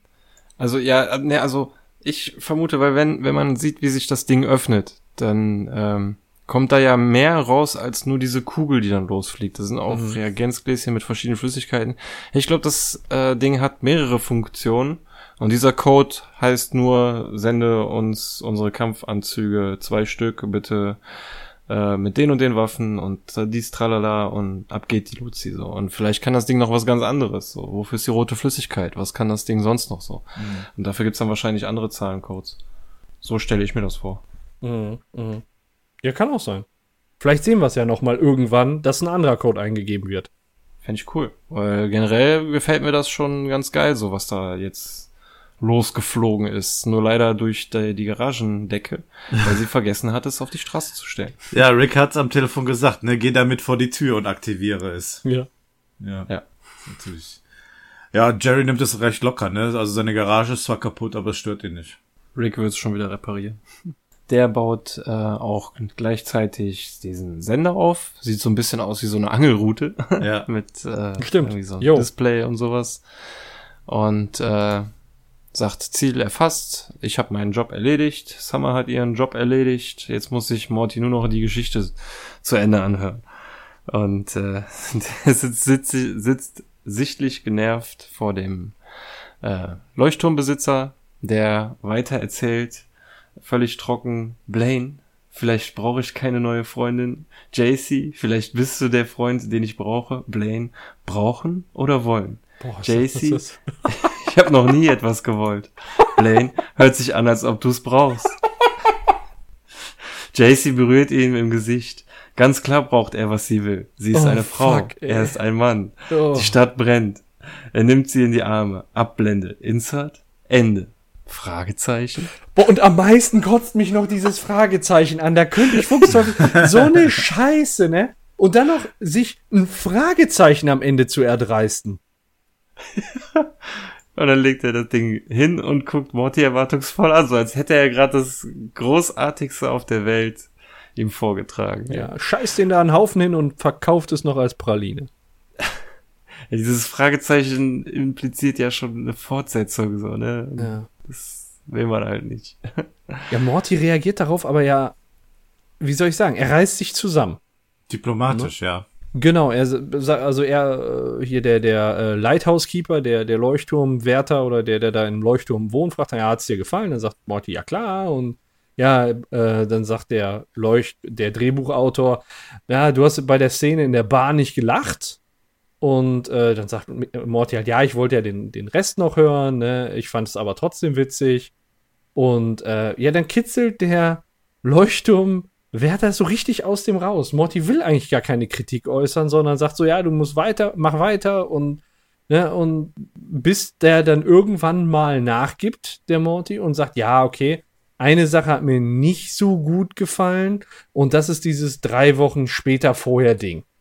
Ne, also ich finde, eine Geschichte sollte vorne anfangen, hinten aufhören und nicht sowas. Und daraufhin ist direkt vorbei, ist direkt tilt, der Typ. Verpiss Ne? dich. So, so raus hier. Ne? Das ist, äh, ja, also ihm scheint ernst gemeinte Kritik wirklich wichtig zu sein. Ähm, und äh, da geht's eben äh, daraus hervor, dass, dass Dan Harmon wirklich keinen Bock und die Schnauze richtig voll hat vor diesen drei Wochen früher Gedöns. Das hat er wohl, habe ich nachgelesen, auch irgendwie mal in seinem Podcast gesagt. Der hatte Harmontown, den Podcast. Und da hat er dann auch gesagt, dass er diese, diese Settings wie die Pest halt hasst. Ähm, ja.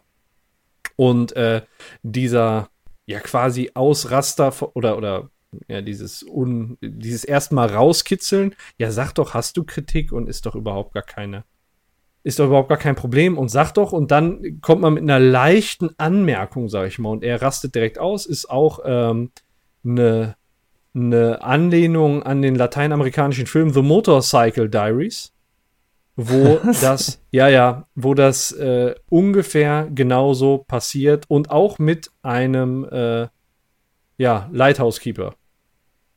Also da passiert eine ähnliche Handlung auch im Leuchtturm. Ja, sehr viele Inspirationen hat diese Folge scheinbar. Er hat einfach ein Trash-Wochenende gemacht, hat sich Scheißfilme angeguckt und daraus dann eine Episode. weißt du so, ja, muss jetzt schnell fertig sein. Was habe ich am Wochenende gesehen? Oh, okay.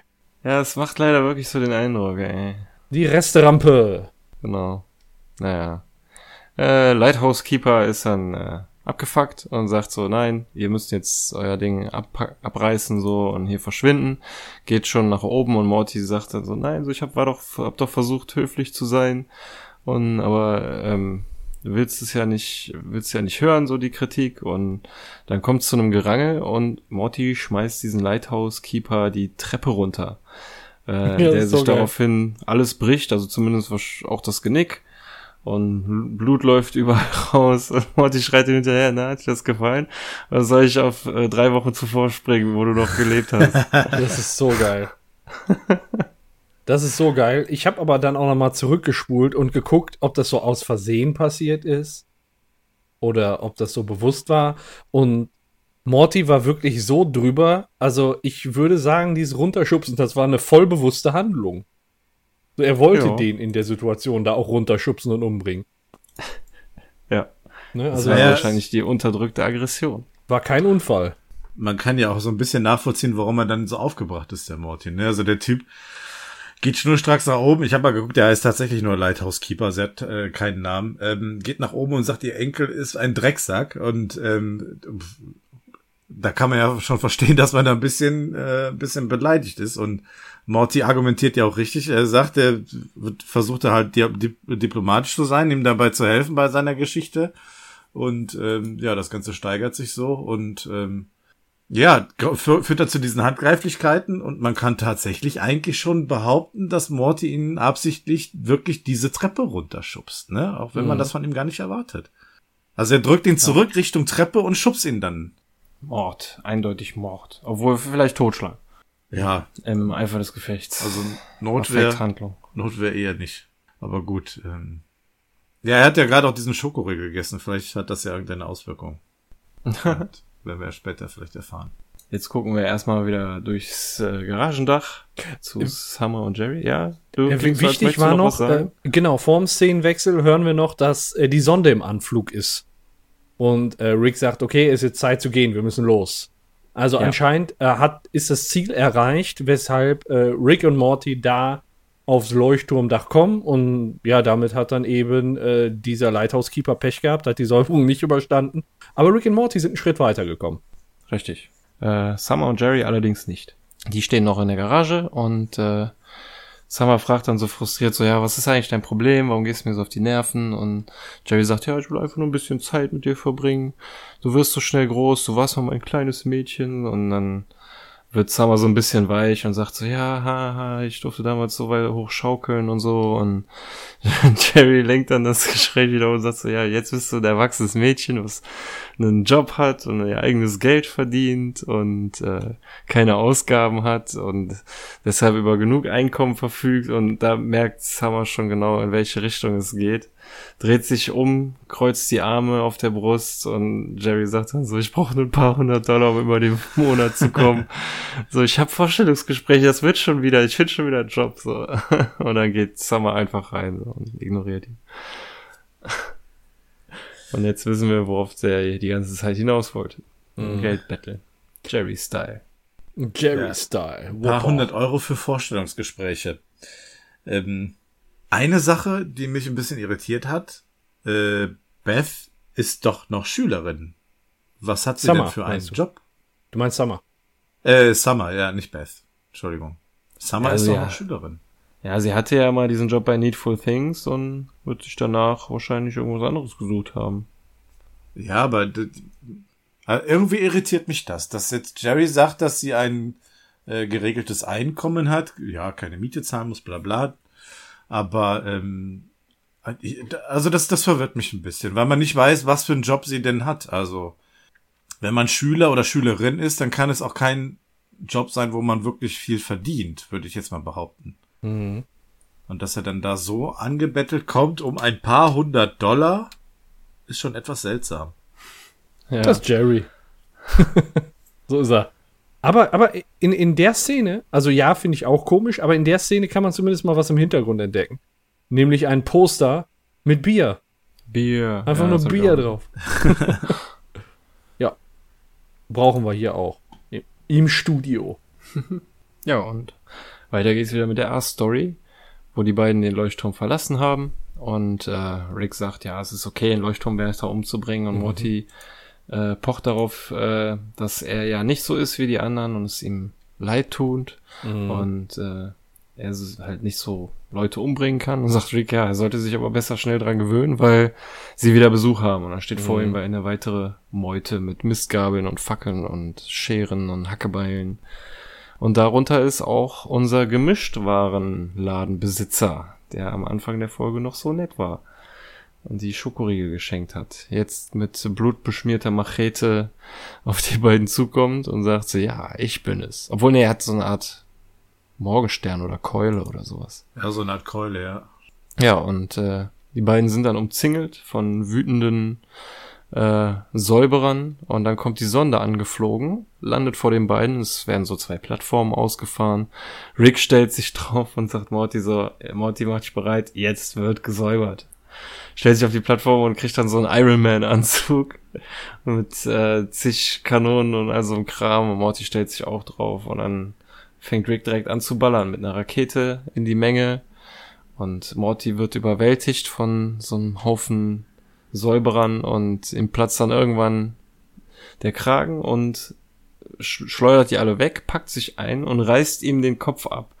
Und vorher in der Szene im Raumschiff hat er noch gesagt, so, er kann nicht einfach jemandem den Kopf abreißen und so tun, als wäre nichts gewesen. Und genau das macht er jetzt. Mhm.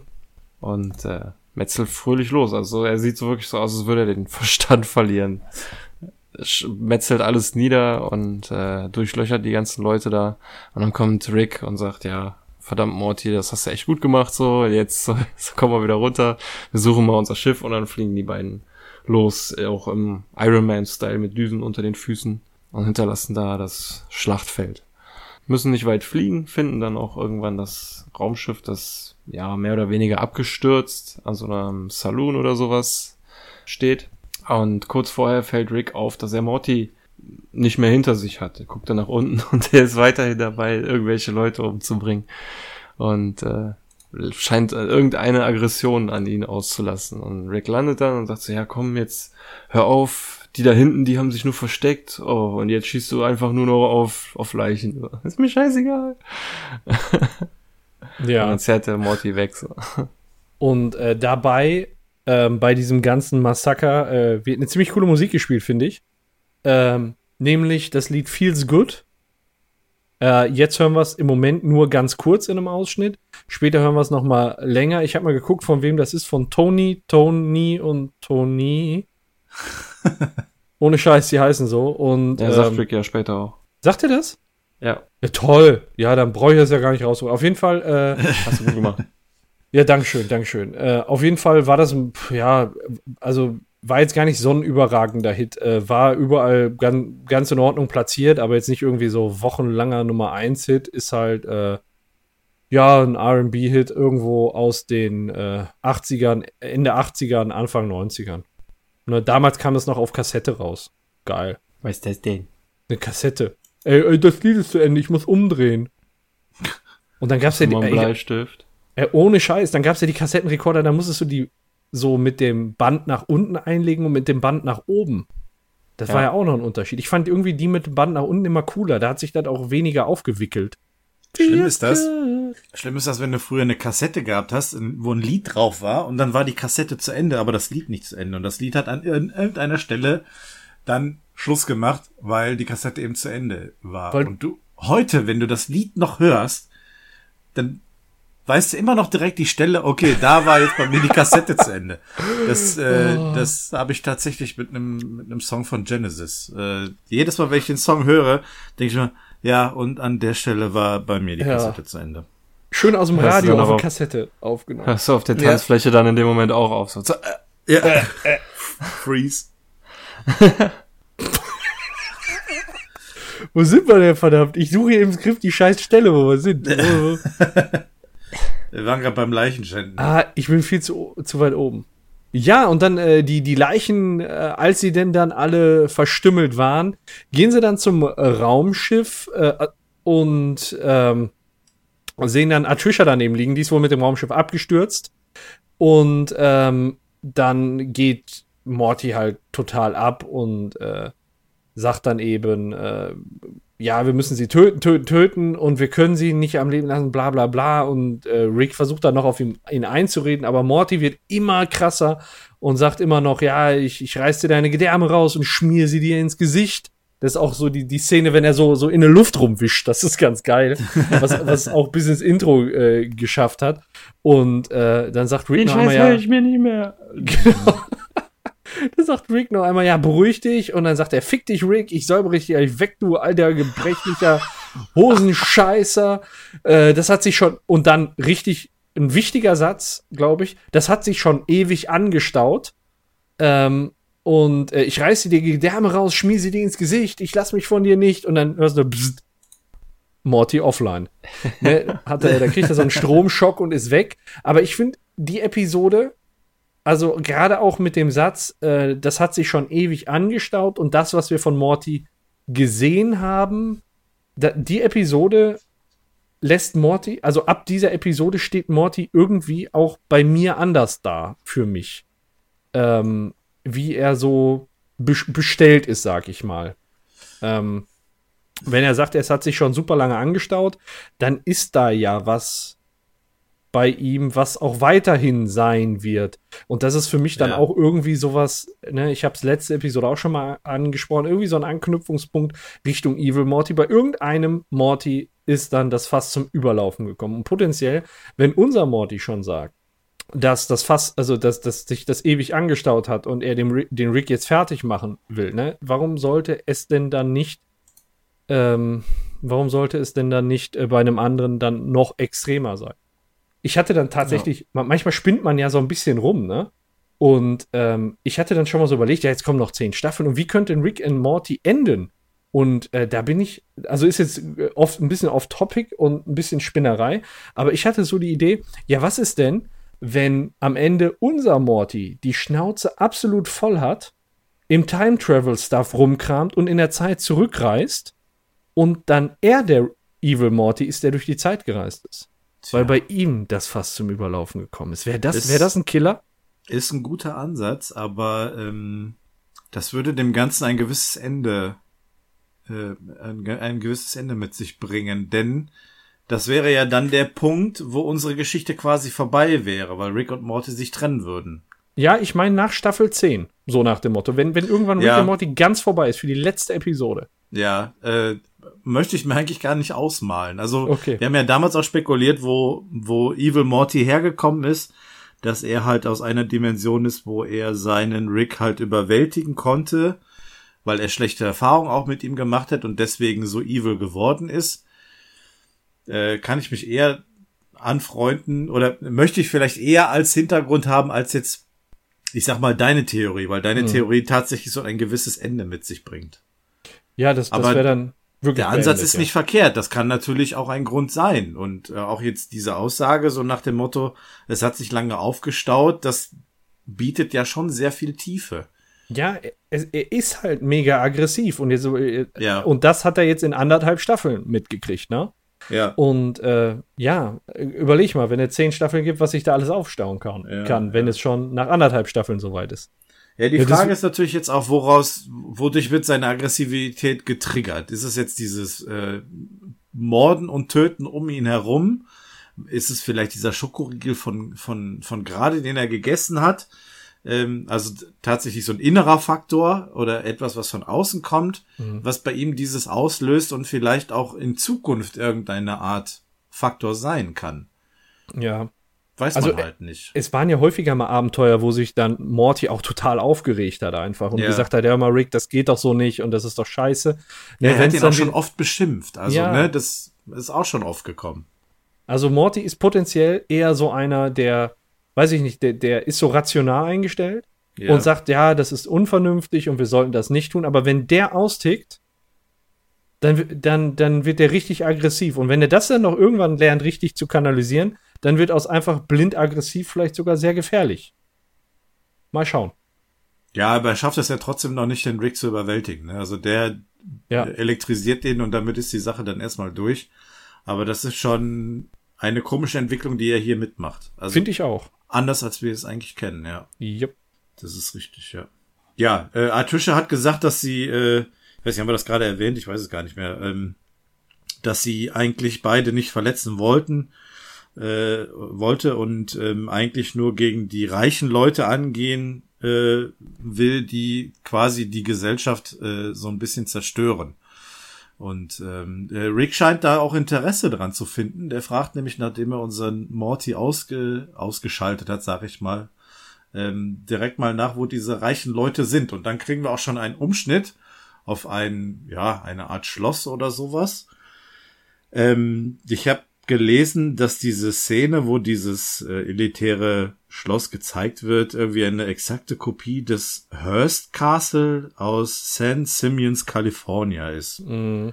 Äh, sagt mir persönlich nichts. Habe ich auch noch nicht gehört. Ich habe mir aber Bilder angeguckt und es sieht äh, nicht nur von außen so aus, Ja, sondern ich finde der Raum auch, okay. wo die, wo die drin sind. Ja, dann ist das eine Anlehnung. Und die Musik, die wir im Hintergrund hören, das ist äh, von äh, Mendelssohn, Felix Mendelssohn Bartoli, äh, das Violinkonzert E-Moll OP 64. Äh, wem das was sagt, herzlichen Glückwunsch. Ich kenne es nicht, aber das ist anscheinend wohl doch ein bekanntes Stück. Muss ich mir unbedingt auf Kassette holen. Ja. Denkt dran, den Song durchgängig auf einer Seite zu aufzunehmen. Ihr Sonst wird dich das ewig verfolgen. Direkt beim Refrain umdrehen. Ähm, ja, wir kriegen die Blende auch nach innen und wir sehen tatsächlich die Elite, die sich dort äh, versammelt hat. Ähm, diese, ja, diese, diese, diese, dieses, ja, Konzert, wie nennt sich sowas? Die Leute, die die Instrumente spielen. Jetzt helft mir mal, ich bin gerade auf dem Schlauch. Äh, Das- ja, Orchester, das Orchester. Ja, das Orchester. Wir nennen es mal Orchester. Also wir sehen da auch das Orchester, wie so dieses, dieses Lied halt spielen. Da sind da so ein paar Leute mit Anzügen und Uniformen und äh, Monokels, Monokels und einer, der ähm, ja gegen ein Glas schlägt, weil er eine Rede halten möchte. Und wir sehen einen langen, langen Tisch mit äh, diversen Leckereien drauf. Und äh, der am Kopfende des Tisches äh, hebt sein Glas und äh, stößt auf das erfolgreiche Festival an. Und ähm, ja, dann springt auch schon die Tür auf und ähm, Rick und Artrisha stehen in der Tür, angekündigt mit ihrer Musik, also den, das ist der Song, den du gerade auch schon erwähnt hattest, ne? Mhm. Und ähm, ja, sie konfrontieren sich dieser, diese, die, diesen reichen Leuten und äh, Rick macht dann aber schon direkt so den Rückzieher. Er sagt, ich komme nicht aus diesem Universum, also lasse ich dem Mädchen den Vortritt und die äh, teilt da mal richtig schön aus. Ja, und Ja. ich finde das so geil, wie der den Morty dann einfach auf den Rücken gebunden hat. So, der immer, immer noch bewusstlos. Kommt einfach mit, so Rucksack getragen. Ja, hier ist er noch recht anteilslos an Ja. dieser ganzen Geschichte unser Morty, aber der wird gleich auch Bestandteil äh, der Action sein. Der wird gleich auch vom Rhythmus gepackt. Genau. Quasi. Ja, und der Trisha, die äh, macht Nägel mit Köpfen. Also, oder macht Reiche ohne Köpfe. Er hält so Äh, ohne Köpfe. ja, genau. Also der erste, der guckt noch ein bisschen blöd und merkt gar nicht, wie ihm geschieht. Und dann sieht man schon eine Blutfontäne und den Kopf zur Seite springen. äh, dann fliegt sie auf den Tisch äh, und sagt nur, ja, schönes Festival, ihr Wichser. Und ballert wahllos alle fünfmal durch den Kopf einfach. Äh, und dass das Rick schon die Augen aufreißt und sagt, boah, krass, ey. Ähm, äh, sie ruft nur zu Rick rüber, ey, willst nicht mitmachen, das ist total geil. Und äh, ja, Rick sagt erstmal, ja, nee, ne, ich hatte meinen Spaß und jetzt ist einfach nur noch willkürlich, ne. Und Trisha sagt dann, ja, das ist aber total großartig, mach doch mit, ne, macht Spaß. Und ja, dann, das lässt sich dann Rick nicht zweimal sagen und äh, scheiß drauf, mach ich halt mit. Und die erste Aktion von ihm ist, er fliegt mit seinen komischen Raketenschuhen äh, auf zwei Leute, die nebeneinander stehen und brennt denen voll die Fresse weg. also wirklich aufs richtig allerübelste. Ist schon, äh, wie soll ich Munition sagen? sparen. Genau, Monster Kill, würde ich sagen, aber ist noch nicht mein Favorit. Ja, ist ein stilvoller Einstieg, ja. Ja, genau, das ist ein guter Start, aber mehr noch nicht. Ich denke aber, wir haben alle denselben Favoriten. Äh, Ich würde ich würd einen Tipp abgeben, dass wir alle denselben Kill am besten finden.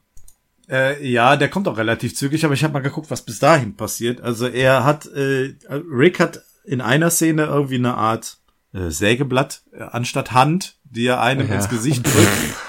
Die Atrisha packt zwei Gestalten und schlägt sie über sich gegeneinander, so dass die Köpfe zerplatzen. Äh, man hat dann mal so eine Blende von außen auf ein Fenster, wo man drin nur noch Schatten sieht, die durch die Ja. Gegend fliegen. Und äh, ich glaube, dann kommt unser Favorit, ne? Und, und wenn du von draußen, ja, ich glaube, das ist der dann tatsächlich, aber wenn du von, von außen guckst, hast du noch mal so den Kontrast in Statuenform. Einmal so den feinen Sir, der da mit der, mit der Pfeife steht und quasi das Fest begutachtet. Und dann auf der linken Seite dann ein Festival-Teilnehmer, der dann ums Überleben kämpft. Und äh, ja, da schon eine abgeschlagene Murmel und eine Axt in der Hand hält, ne? Ja, finde ich dann eine ganz schöne Anspielung, ne, um, um den Kontrast mal darzustellen. Hat wieder was, ne? Hat, ich, ich weiß nicht, in der letzten Episode hatten wir auch drüber gesprochen, aber hat wieder was von Tribute von Panem. Ne, so die Oberschicht lässt die Unterschicht mal gegeneinander betteln. Ja, und ein Mädchen bringt sie alle zu Fall. Na, stimmt, das auch noch. Ja. Und it feels good.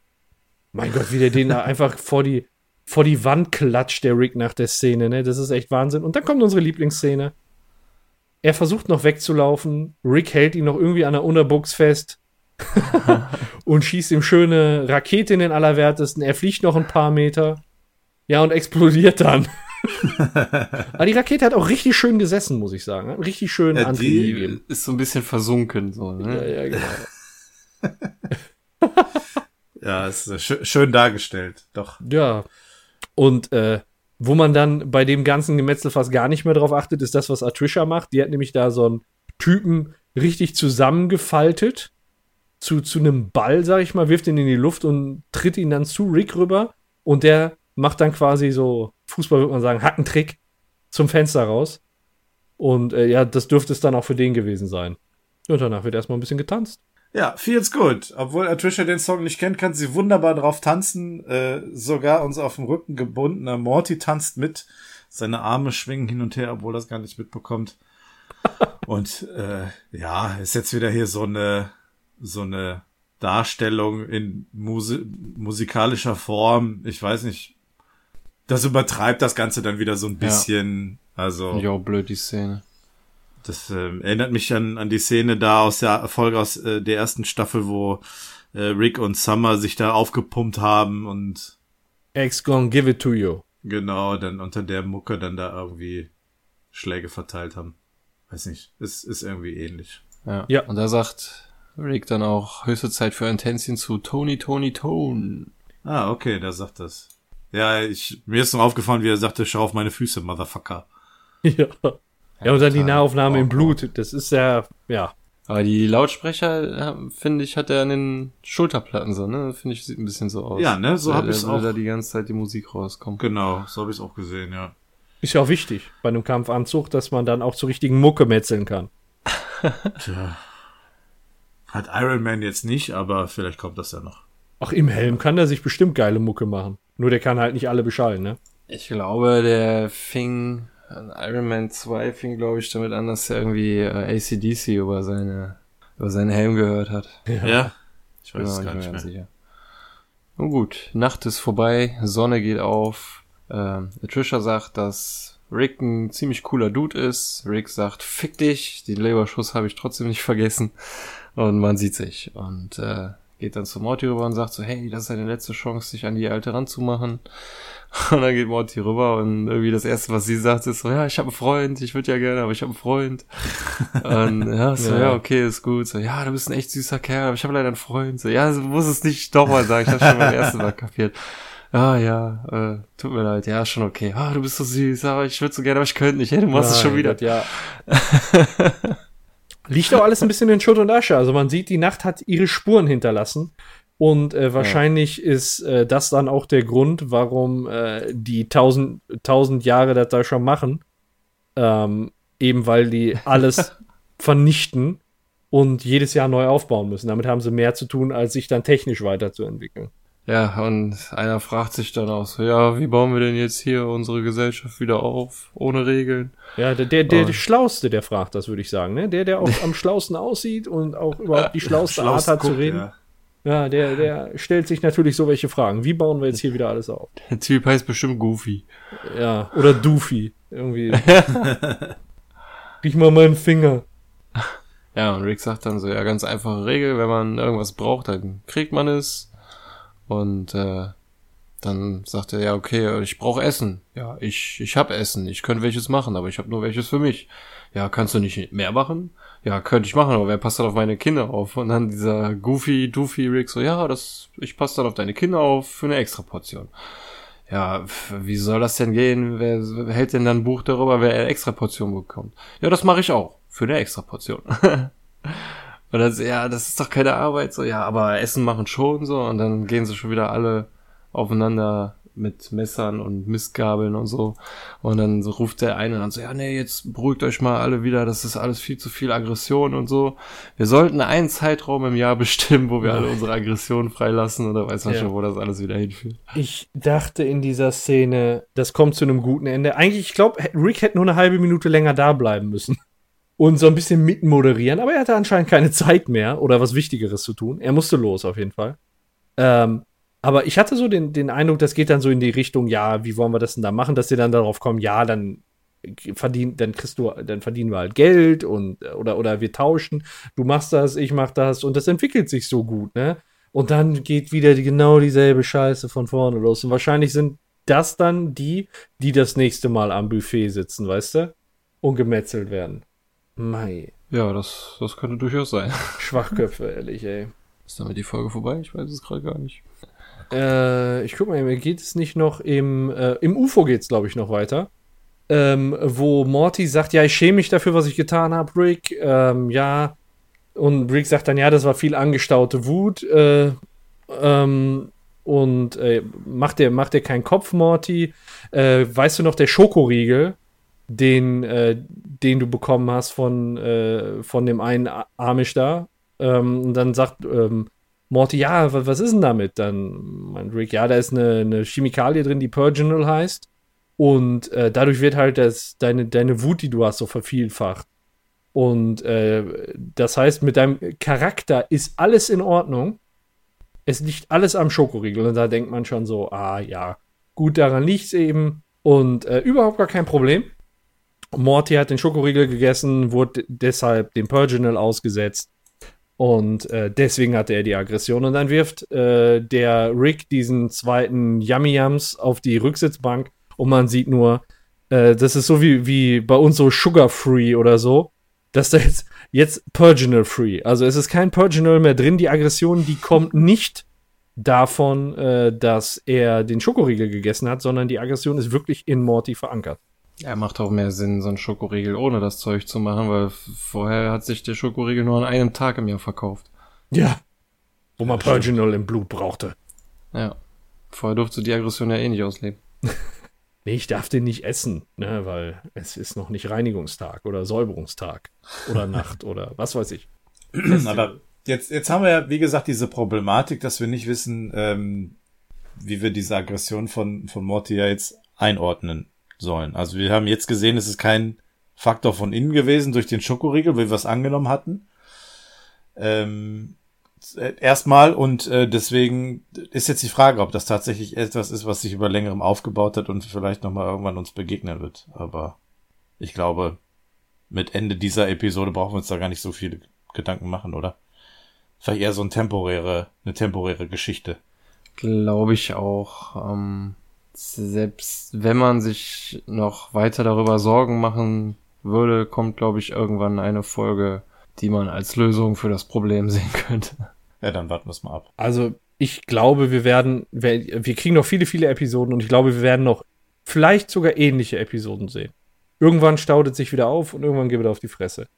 Und äh, vielleicht gibt es auch mal eine Episode, wo dann äh, Rick nicht einfach nur einen kleinen Blitz hat, den er aus seinem Anzug feuern kann. Ich meine, im Prinzip ähm, konnte Morty in dieser Episode den Rick nur nicht überwältigen, weil Rick den Kampfanzug und die Funktion besser kannte. Hätte Mhm. Morty gewusst, dass äh, der den gleich einfach mit einem äh, Blitz deaktivieren kann, hätte der vielleicht auch früher schon irgendwie was gemacht. Ich meine, der hat ja ziemlich krasse Sachen gesagt. Ich reiße die Gedärme raus oder was weiß ich. Ja, ja. Äh, das ist ja schon, wie soll ich sagen?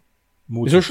ja schon, krass, ne? Und Ja. ähm, ja ich, ich, also ich will jetzt nicht sagen, ich bin mir sicher, weil du kannst es nicht wissen, aber ich würde sagen, wenn sich das so anstaut bei Morty und das jetzt nicht nur so ein, so ein Blitz ist, so jetzt Ag Aggressionsblitz, ist jetzt da und kommt nie wieder. Ähm, er hat, wenn er sagt, es staut sich länger auf, dann wird das Problem jetzt mit dieser Episode, wenn die, also mit Ende der Episode nicht behoben sein. Hm. Ne? Welche Bedeutung das im Rahmen der weiteren Story kriegen wird, auch bei Staffel 4 und fortfolgende, kann man natürlich jetzt überhaupt noch nicht sagen. Ja. Aber ähm, ich würde sagen, dass das irgendwann noch mal zum Tragen kommt. Würde ich, würde ich vermuten. ja kann sein, wir's- muss aber nicht. Ne? Behalten wir es mal im Hinterkopf. Ja, ist ja auch noch was Zeit. Ja, eben. Ähm, ja, und dann sind wir am Ende, ne? Völlig am Ende. Episode ist vorbei. Ja. Die Credit Scene läuft. Und das Zeit bedeutet für Bewertung. für uns genau die Bewertung. Bewertung. Wer möchte denn anfangen? Jo. Soll ich? Darf Mach ich? mal. Mach mal. Möchte ich? Okay. Ähm, Au. ähm, ähm, ich habe ja eine Liste mir diesmal wieder gemacht. Zwei Zeilen. Einmal geiles Zeug und einmal Unsinn.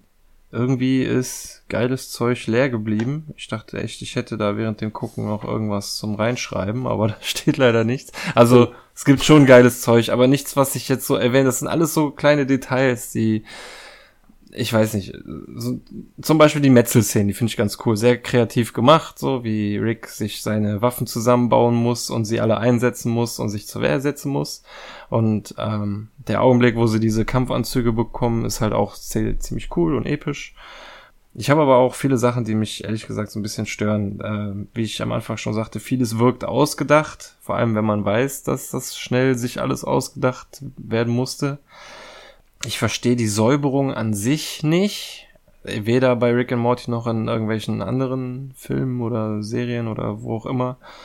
Ähm, ein Triebtäter bleibt jeden Tag ein Triebtäter, auch wenn er sich einmal im Jahr ohne Konsequenzen austoben darf. Dann wird der sich davon, glaube ich, nicht, äh, ja, das wird dem nicht reichen so. Der wird immer weitermachen und normaler Mensch, der unterdrückte Aggressionen hat, braucht so eine Nacht nicht so, weil das, sonst würde ja jeder von uns irgendwann mal Amok laufen. Ähm, dann finde ich blöd, dass die Szene, in der Rick kotzen muss, der hat selber schon sehr viel gesehen, sagt er später auch so, dass er sowas zum Frühstück guckt und so. Und dann guckt er immer aus dem Fenster und sieht etwas, was so schrecklich ist, dass er kotzen muss. Das passt für mich irgendwie voll nicht zu seinem Charakter. Vor allem in Anbetracht der Sachen, die er später selbst noch veranlasst. Genau. Dann ist es meiner Meinung nach totaler Quatsch, dass er die Portal Gun im Raumschiff hat, weil das ist der Grund, nachdem die alte mit dem Raumschiff abgedüst ist, können die sich nicht zurück teleportieren, weil die Portal Gun natürlich zufällig im Schiff ist. Bisher in jeder Folge zuvor, wenn der sich teleportieren musste, hat er einmal in seinen Kittel gegriffen und dann war das Ding da.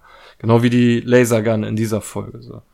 Der hat halt irgendein Pistolenholster unter seinem Kittel und da ist normalerweise immer die Portal Gun drin. Aber nein, würde jetzt zur Story nicht passen, deswegen muss sie im Raumschiff sein. Ähm, dann, ja, halt, wie der Jens schon sagte, beim ersten Mal gucken, dieses Teddy Mason ist Unsinn. das macht jetzt äh, irgendwann vielleicht, äh, wenn wir die Post-Credit-Scene sehen, macht das Sinn, aber mich nervt das halt sowieso die ganze Zeit, dass der daneben steht und sich irgendwie in den Vordergrund stellen will. So, das nervt mich einfach.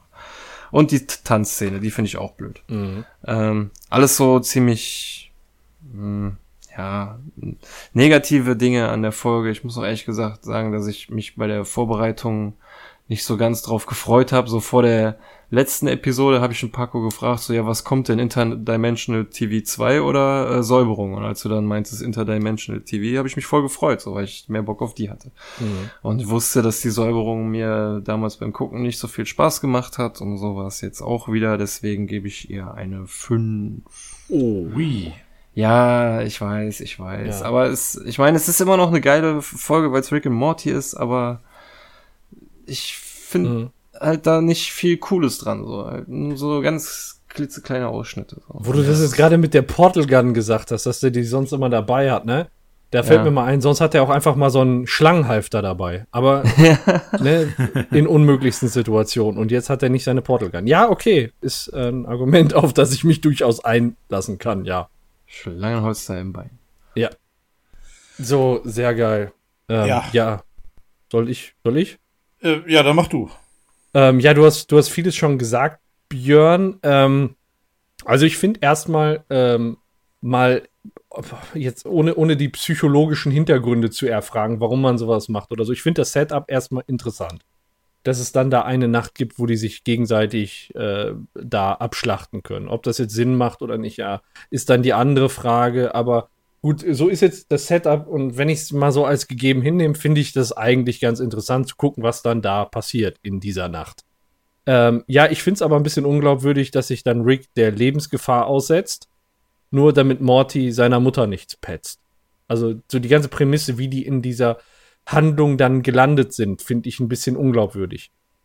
Ja. Ähm, ja, trotzdem, trotzdem eben insgesamt, ja, ist äh, die Episode unterhält ein, ist an der einen oder anderen Stelle auch spannend und ja, halt total durchgedreht. Ähm, so, meine Highlights sind eben dann in einer gewissen Weise, ja, die, diese, diese Tic-Tac-Geschichte, das fand ich ganz cool. Dass er, äh, dann, also als es da am Bluff war und halt das Massaker in der Villa, da waren ein paar, ja, nette Kills dabei, sag ich mal. Aber insgesamt finde ich die Villa-Szene auch ziemlich überdreht.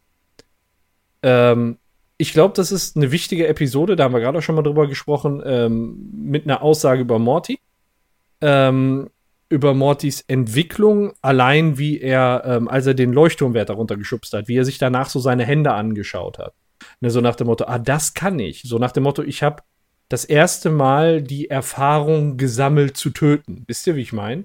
Hm. Er hat sich danach wirklich so ganz bewusst seine Hände angeguckt und was dann passiert ist, ist ja, ja, das, Ja, was wir gerade besprochen haben, ne? Ist so ein Entwicklungsprozess in ihm, ne? Also Ja. charakterische Ja. Veränderung, ja. Genau, also er merkt jetzt halt, was für Auswirkungen das hat. Und äh, ihn schreckt es nicht ab, sondern er äh, gerät danach erst richtig in Ekstase. Das heißt, Mhm. es ist ja auch nichts, was ihn jetzt besonders abgeschreckt hat. Ja. Offensichtlich. Ähm, ja, die B-Story hat eigentlich den Namen gar nicht verdient. Ähm, die dient nämlich, also äh, bis auf die eine Szene, die eigentlich komplett überflüssig ist, dient die nur dazu, erstmal äh, Jerry fertig zu machen, weil er keinen Job hat. Das wird sich auch in der nächsten Episode so fortsetzen. Keine Ahnung, warum das jetzt auf einmal nicht die, die ganze Staffel schon so geht, sondern nur die zwei Episoden. Und dann in der Intensität. Ähm, also die eine Szene hätte man komplett la- weglassen können. Der andere Teil dient einfach nur dazu, die A-Story ähm, weiterzutreiben. Ne, mit diesem Kamp den, den Kampfanzug rüber zu schicken. Mhm. Das heißt, eigentlich ist das für mich, ist das für mich eigentlich eine gesamte A-Story, würde ich sagen, wenn man die eine erste Szene wegstreicht. ja. Und deswegen äh, bin ich diesmal auch nicht so in der Lage, eine A- und B-Story-Bewertung zu geben, weil das halt irgendwie für mich so ein, ein Block ist. Und ja, ich würde, ich würde insgesamt dieser Episode sieben Punkte geben. Äh, ja, jetzt habt ihr natürlich schon viel gesagt. Ich will eigentlich auch nicht großartig noch viel mehr dazu sagen. Ähm, aus meiner persönlichen Sicht ähm, ist es natürlich schwierig jetzt zu trennen. Nimmt man diesen Faktor, dass die, die, die Story relativ kurzfristig geschrieben wurde, ähm, mit rein. Äh, hat das vielleicht Auswirkungen darauf, dass das Ganze nicht wirklich durchdacht ist und einfach nur so hingeschrieben und hin, hinge, hingemacht ist, sage ich jetzt mal, wenn wir dieses diesen Faktor nicht wüssten, dass die Geschichte kurzfristig geschrieben wurde, kann man da natürlich auch eine gewisse Tiefe rein interpretieren, gerade was so Morty und sein Verhalten betrifft. Ähm, ich habe diese Episode eigentlich relativ als ja so eine so eine normale Berieselungsfolge gesehen. Also ähm, die hat keinen großen Eindruck auf mich gehabt, ähm, ist auch nicht sehr nachhaltig gewesen, also von dem, woran man sich jetzt noch erinnern kann. Ähm, mir gefällt diese Idee, ähm, diese, diese Geschichte so einzubringen unter dem Humorfaktor. Ähm, was den Sinn betrifft, da habe ich eigentlich, äh, eigentlich auch kein großes Verständnis für. Ähm, deswegen habe ich auch kein Interesse, diesen Film, diesen Horrorfilm zu gucken. Ähm, ein paar witzige Szenen sind drin, es könnten aber mehr sein. Die B-Story, wie du schon sagtest, Paco, ist eigentlich nur so ein Beiprodukt, weil Rick irgendwann diese B-Story braucht, um wieder nach Hause zu kommen, beziehungsweise dann da auch seine Anzüge zu kriegen. Ähm ja, jetzt haben wir hier mit dieser Atrisha so den zweiten Love Interest von Morty außer Jessica. Ähm, der erste war diese Annie in Anatomie Park. Ähm, ist vielleicht auch noch mal so ein ja netter Bonus dieser Episode, der das Ganze noch ein bisschen interessanter macht. Äh, ja, ich schwank so ein bisschen, aber ich glaube, ich, ich gebe auch eine 7. Also mehr wird's dann leider auch nicht werden. Auch eine 7 vom ja, ist, Jens. Ist relativ solide, aber nicht sehr nachhaltig, diese Folge. Also die zählt nicht zu den stärksten. Okay, dann wagen wir uns mal, ich würde fast sagen, an die wichtigste Bewertung, nämlich die Bewertung unserer Zuhörer. Ähm, erstmal riesiges Dankeschön, äh, dass so viele teilgenommen haben. Also so viele Teilnehmer an einer Episodenbewertung hatten wir bisher noch nie. Und äh, das ist eine Sache, die uns unheimlich freut und wofür wir euch danken möchten. Ja, sehr cool, vielen Dank. Also, dann fange ich mal an. Frosty Pen and Paper schreibt, die Prämisse, Prämisse ist okay, kann ihn aber nicht 20 Minuten fesseln. Ähm, ist nach dem Erfolg der Purge-Filme okay, ähm, so eine Themenfolge zu machen, aber erreicht eben die, also er mochte eben auch die Originalfilme nie und er stellt auch fest, dass sowas wie eine B-Story nicht vorhanden ist. Ähm, Jerry jammert rum, äh, Summer versucht, dem Grandpa zu retten. Insgesamt gibt er der Folge vier Punkte. Er findet nur die Szene im Leuchtturm ganz gut. Der äh, Chris Mudkips ähm, sagt, das Ende reißt die Folge raus als sie die High Society platt machen äh, und er gibt eine solide 9. Die Wiki. Ding, ding, ding, 10 Punkte. Also auf jeden Fall Top 3 ihrer Lieblingsfolgen. Sie fährt da total drauf ab. Ähm, sie findet an dieser Episode, so sagen wir mal, so wie ich das rauslese, alles gut. Ähm, vor allem das Lied Feels Good ähm, in Kombination mit, den, mit dem unterlegten Bildmaterial. Ja, dann haben wir den Mario 26 Gamer. Das ist eine Folge, wo er, äh, wo er nicht weiß, wie er die bewerten soll.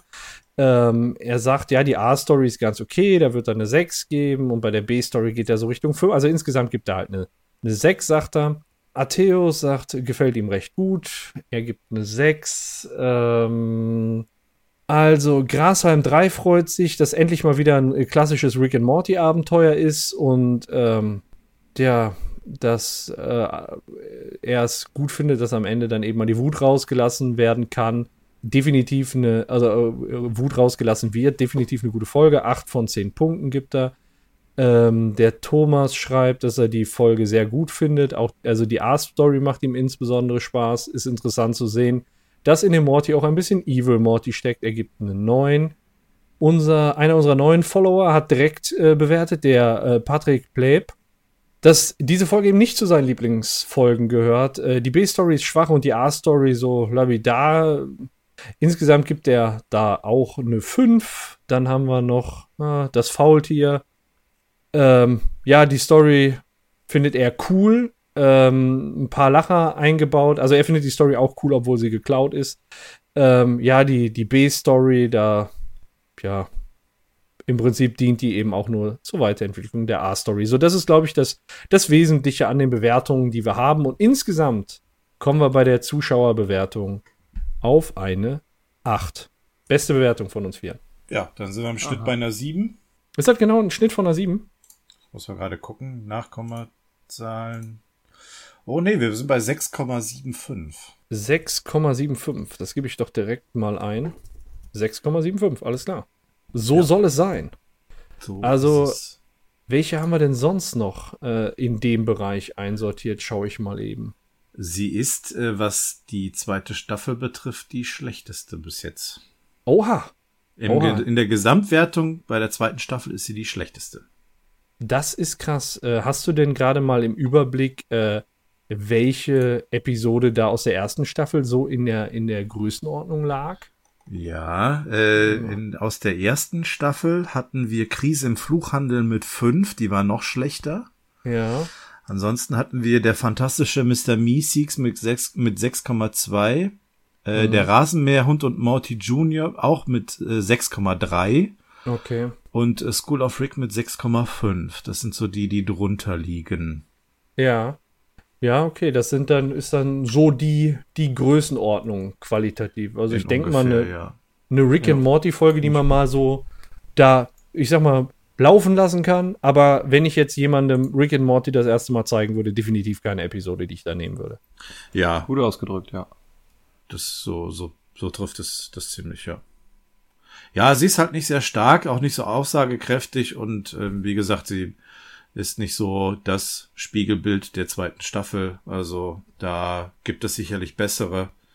Und ähm, wir haben ja nur noch eine vor uns, von daher kann man dann auch schon bald beurteilen, was tatsächlich so die beste Episode der zweiten Staffel sein wird. Und dann schauen wir doch mal, ob das vielleicht noch unterboten werden kann. Schon mal sehen.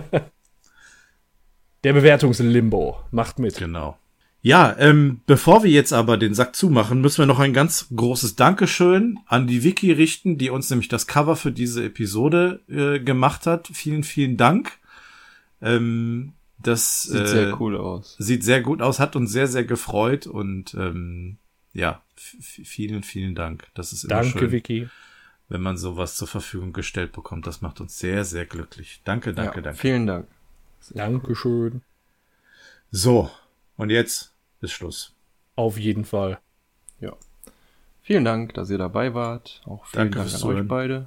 Ja, Dankeschön. danke Hat schön. Spaß gemacht. Und bis zum nächsten Mal. Ciao. Tschüss. Super, dass ihr auch dieses Mal eingeschaltet habt. Weiter geht's in zwei Wochen auf iTunes oder auf rickandmorty.kastriert.de. Bewertet uns mit fünf Sternen auf iTunes. Nicht vergessen, sonst jagen wir euch wild gewordene Fluppidups und Schuppidups hinterher.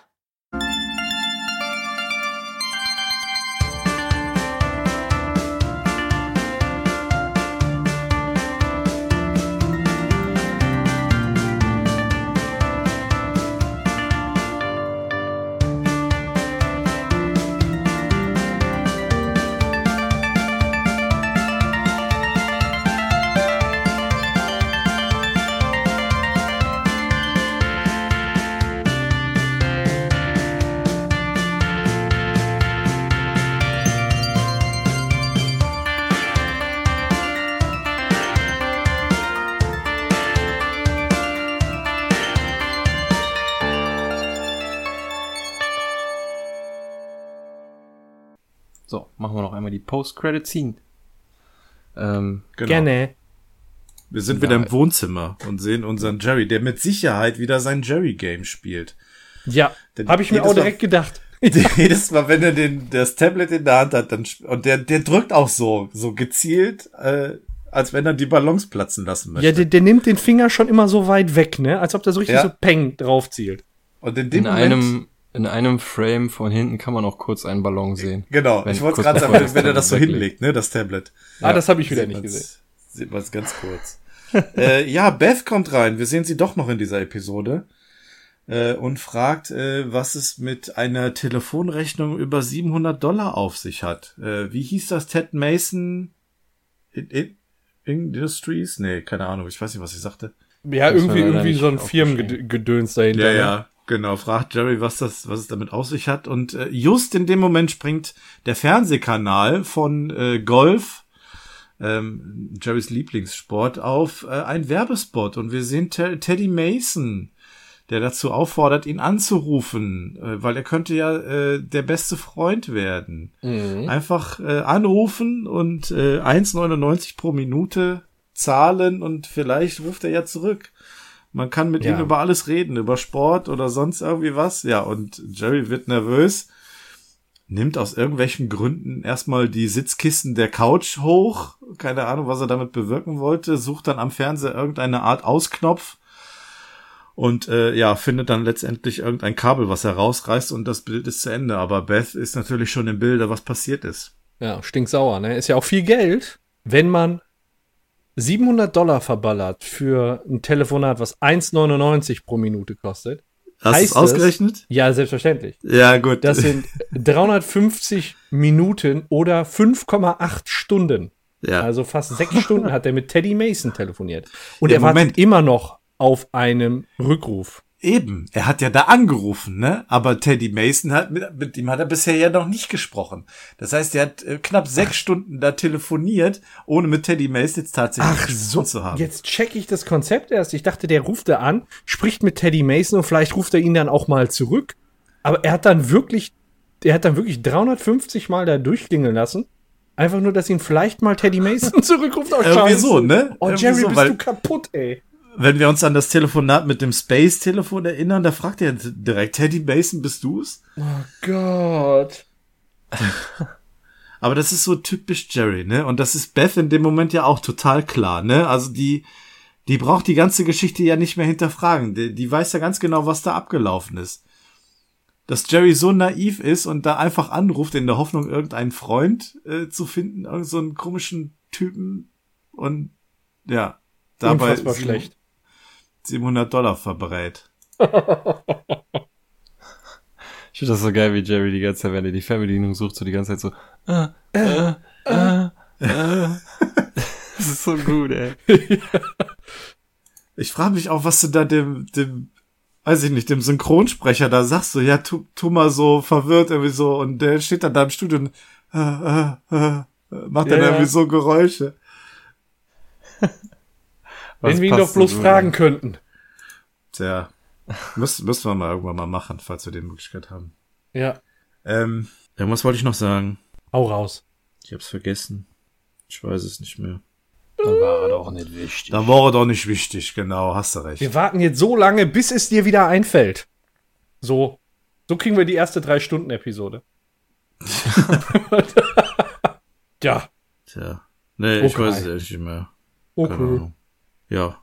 Aber äh, ist ja jetzt auch Schluss, ne? Jetzt ist Ja. tatsächlich die Folge vorbei. Von daher. Machen wir mal Ende.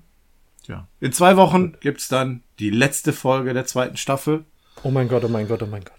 Ah, es nähert sich dem Ende. Und ähm, ja, dann schauen wir mal weiter, wie es weitergeht. Jo. Alles klar.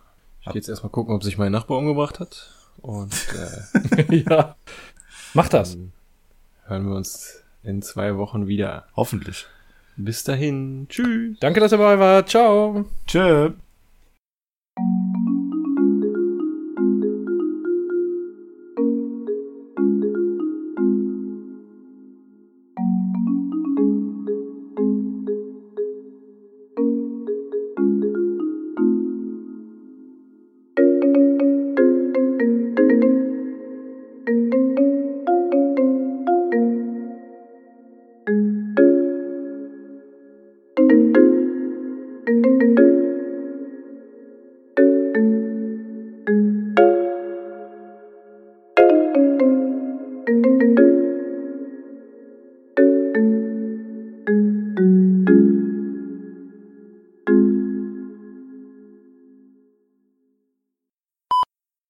Kurze Frage.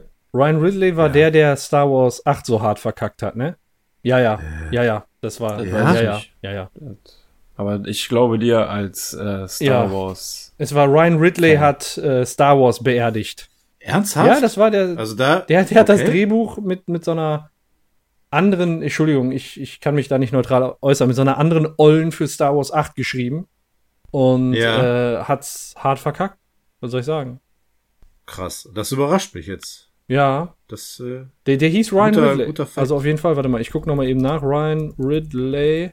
ja, ich guck gerade auch mal bei IMDb. Ach nee, warte mal. so schnell es geht. nee, warte mal. Ist der das? Warte, warte, warte, ich guck, äh, Oder hieß der Ryan? Warte mal, Star Wars. Vertue ich mich gerade? Ist es nur namensähnlich? Was ist das Ridley? jetzt hier? Bitte schneiden, bitte schneiden. Wo ist denn? nee, warte mal, wo, wo ist das denn? Ich finde das jetzt auch nicht. Äh, der hieß doch irgendwas. Oder hieß der was mit Ryan? Nur. Star Wars, die letzten Jedi? Ryan Johnson. Bitte schneiden, bitte schneiden. Nur Ryan. Okay, okay. ähm, Gut, Das war's- nehmen wir mal besser raus, ja, was mit Piepsen, bevor wir hier, Piepsen am Ende. Bevor wir jetzt unser persönliches Schanzen festlegen. Oh, scheiße, ey. Das Ja. war, ich war jetzt gerade kurz Brain AFK, habe ich irgendwas verpasst. Ja, nee, nee, ist okay. äh, bitte schneiden. Nee, den Der war peinlich, ey. nehmen wir einfach raus. Also Ryan Whitley ist nicht für Star Wars. Nein, nein. Okay, Nur für diese Episoden. gut.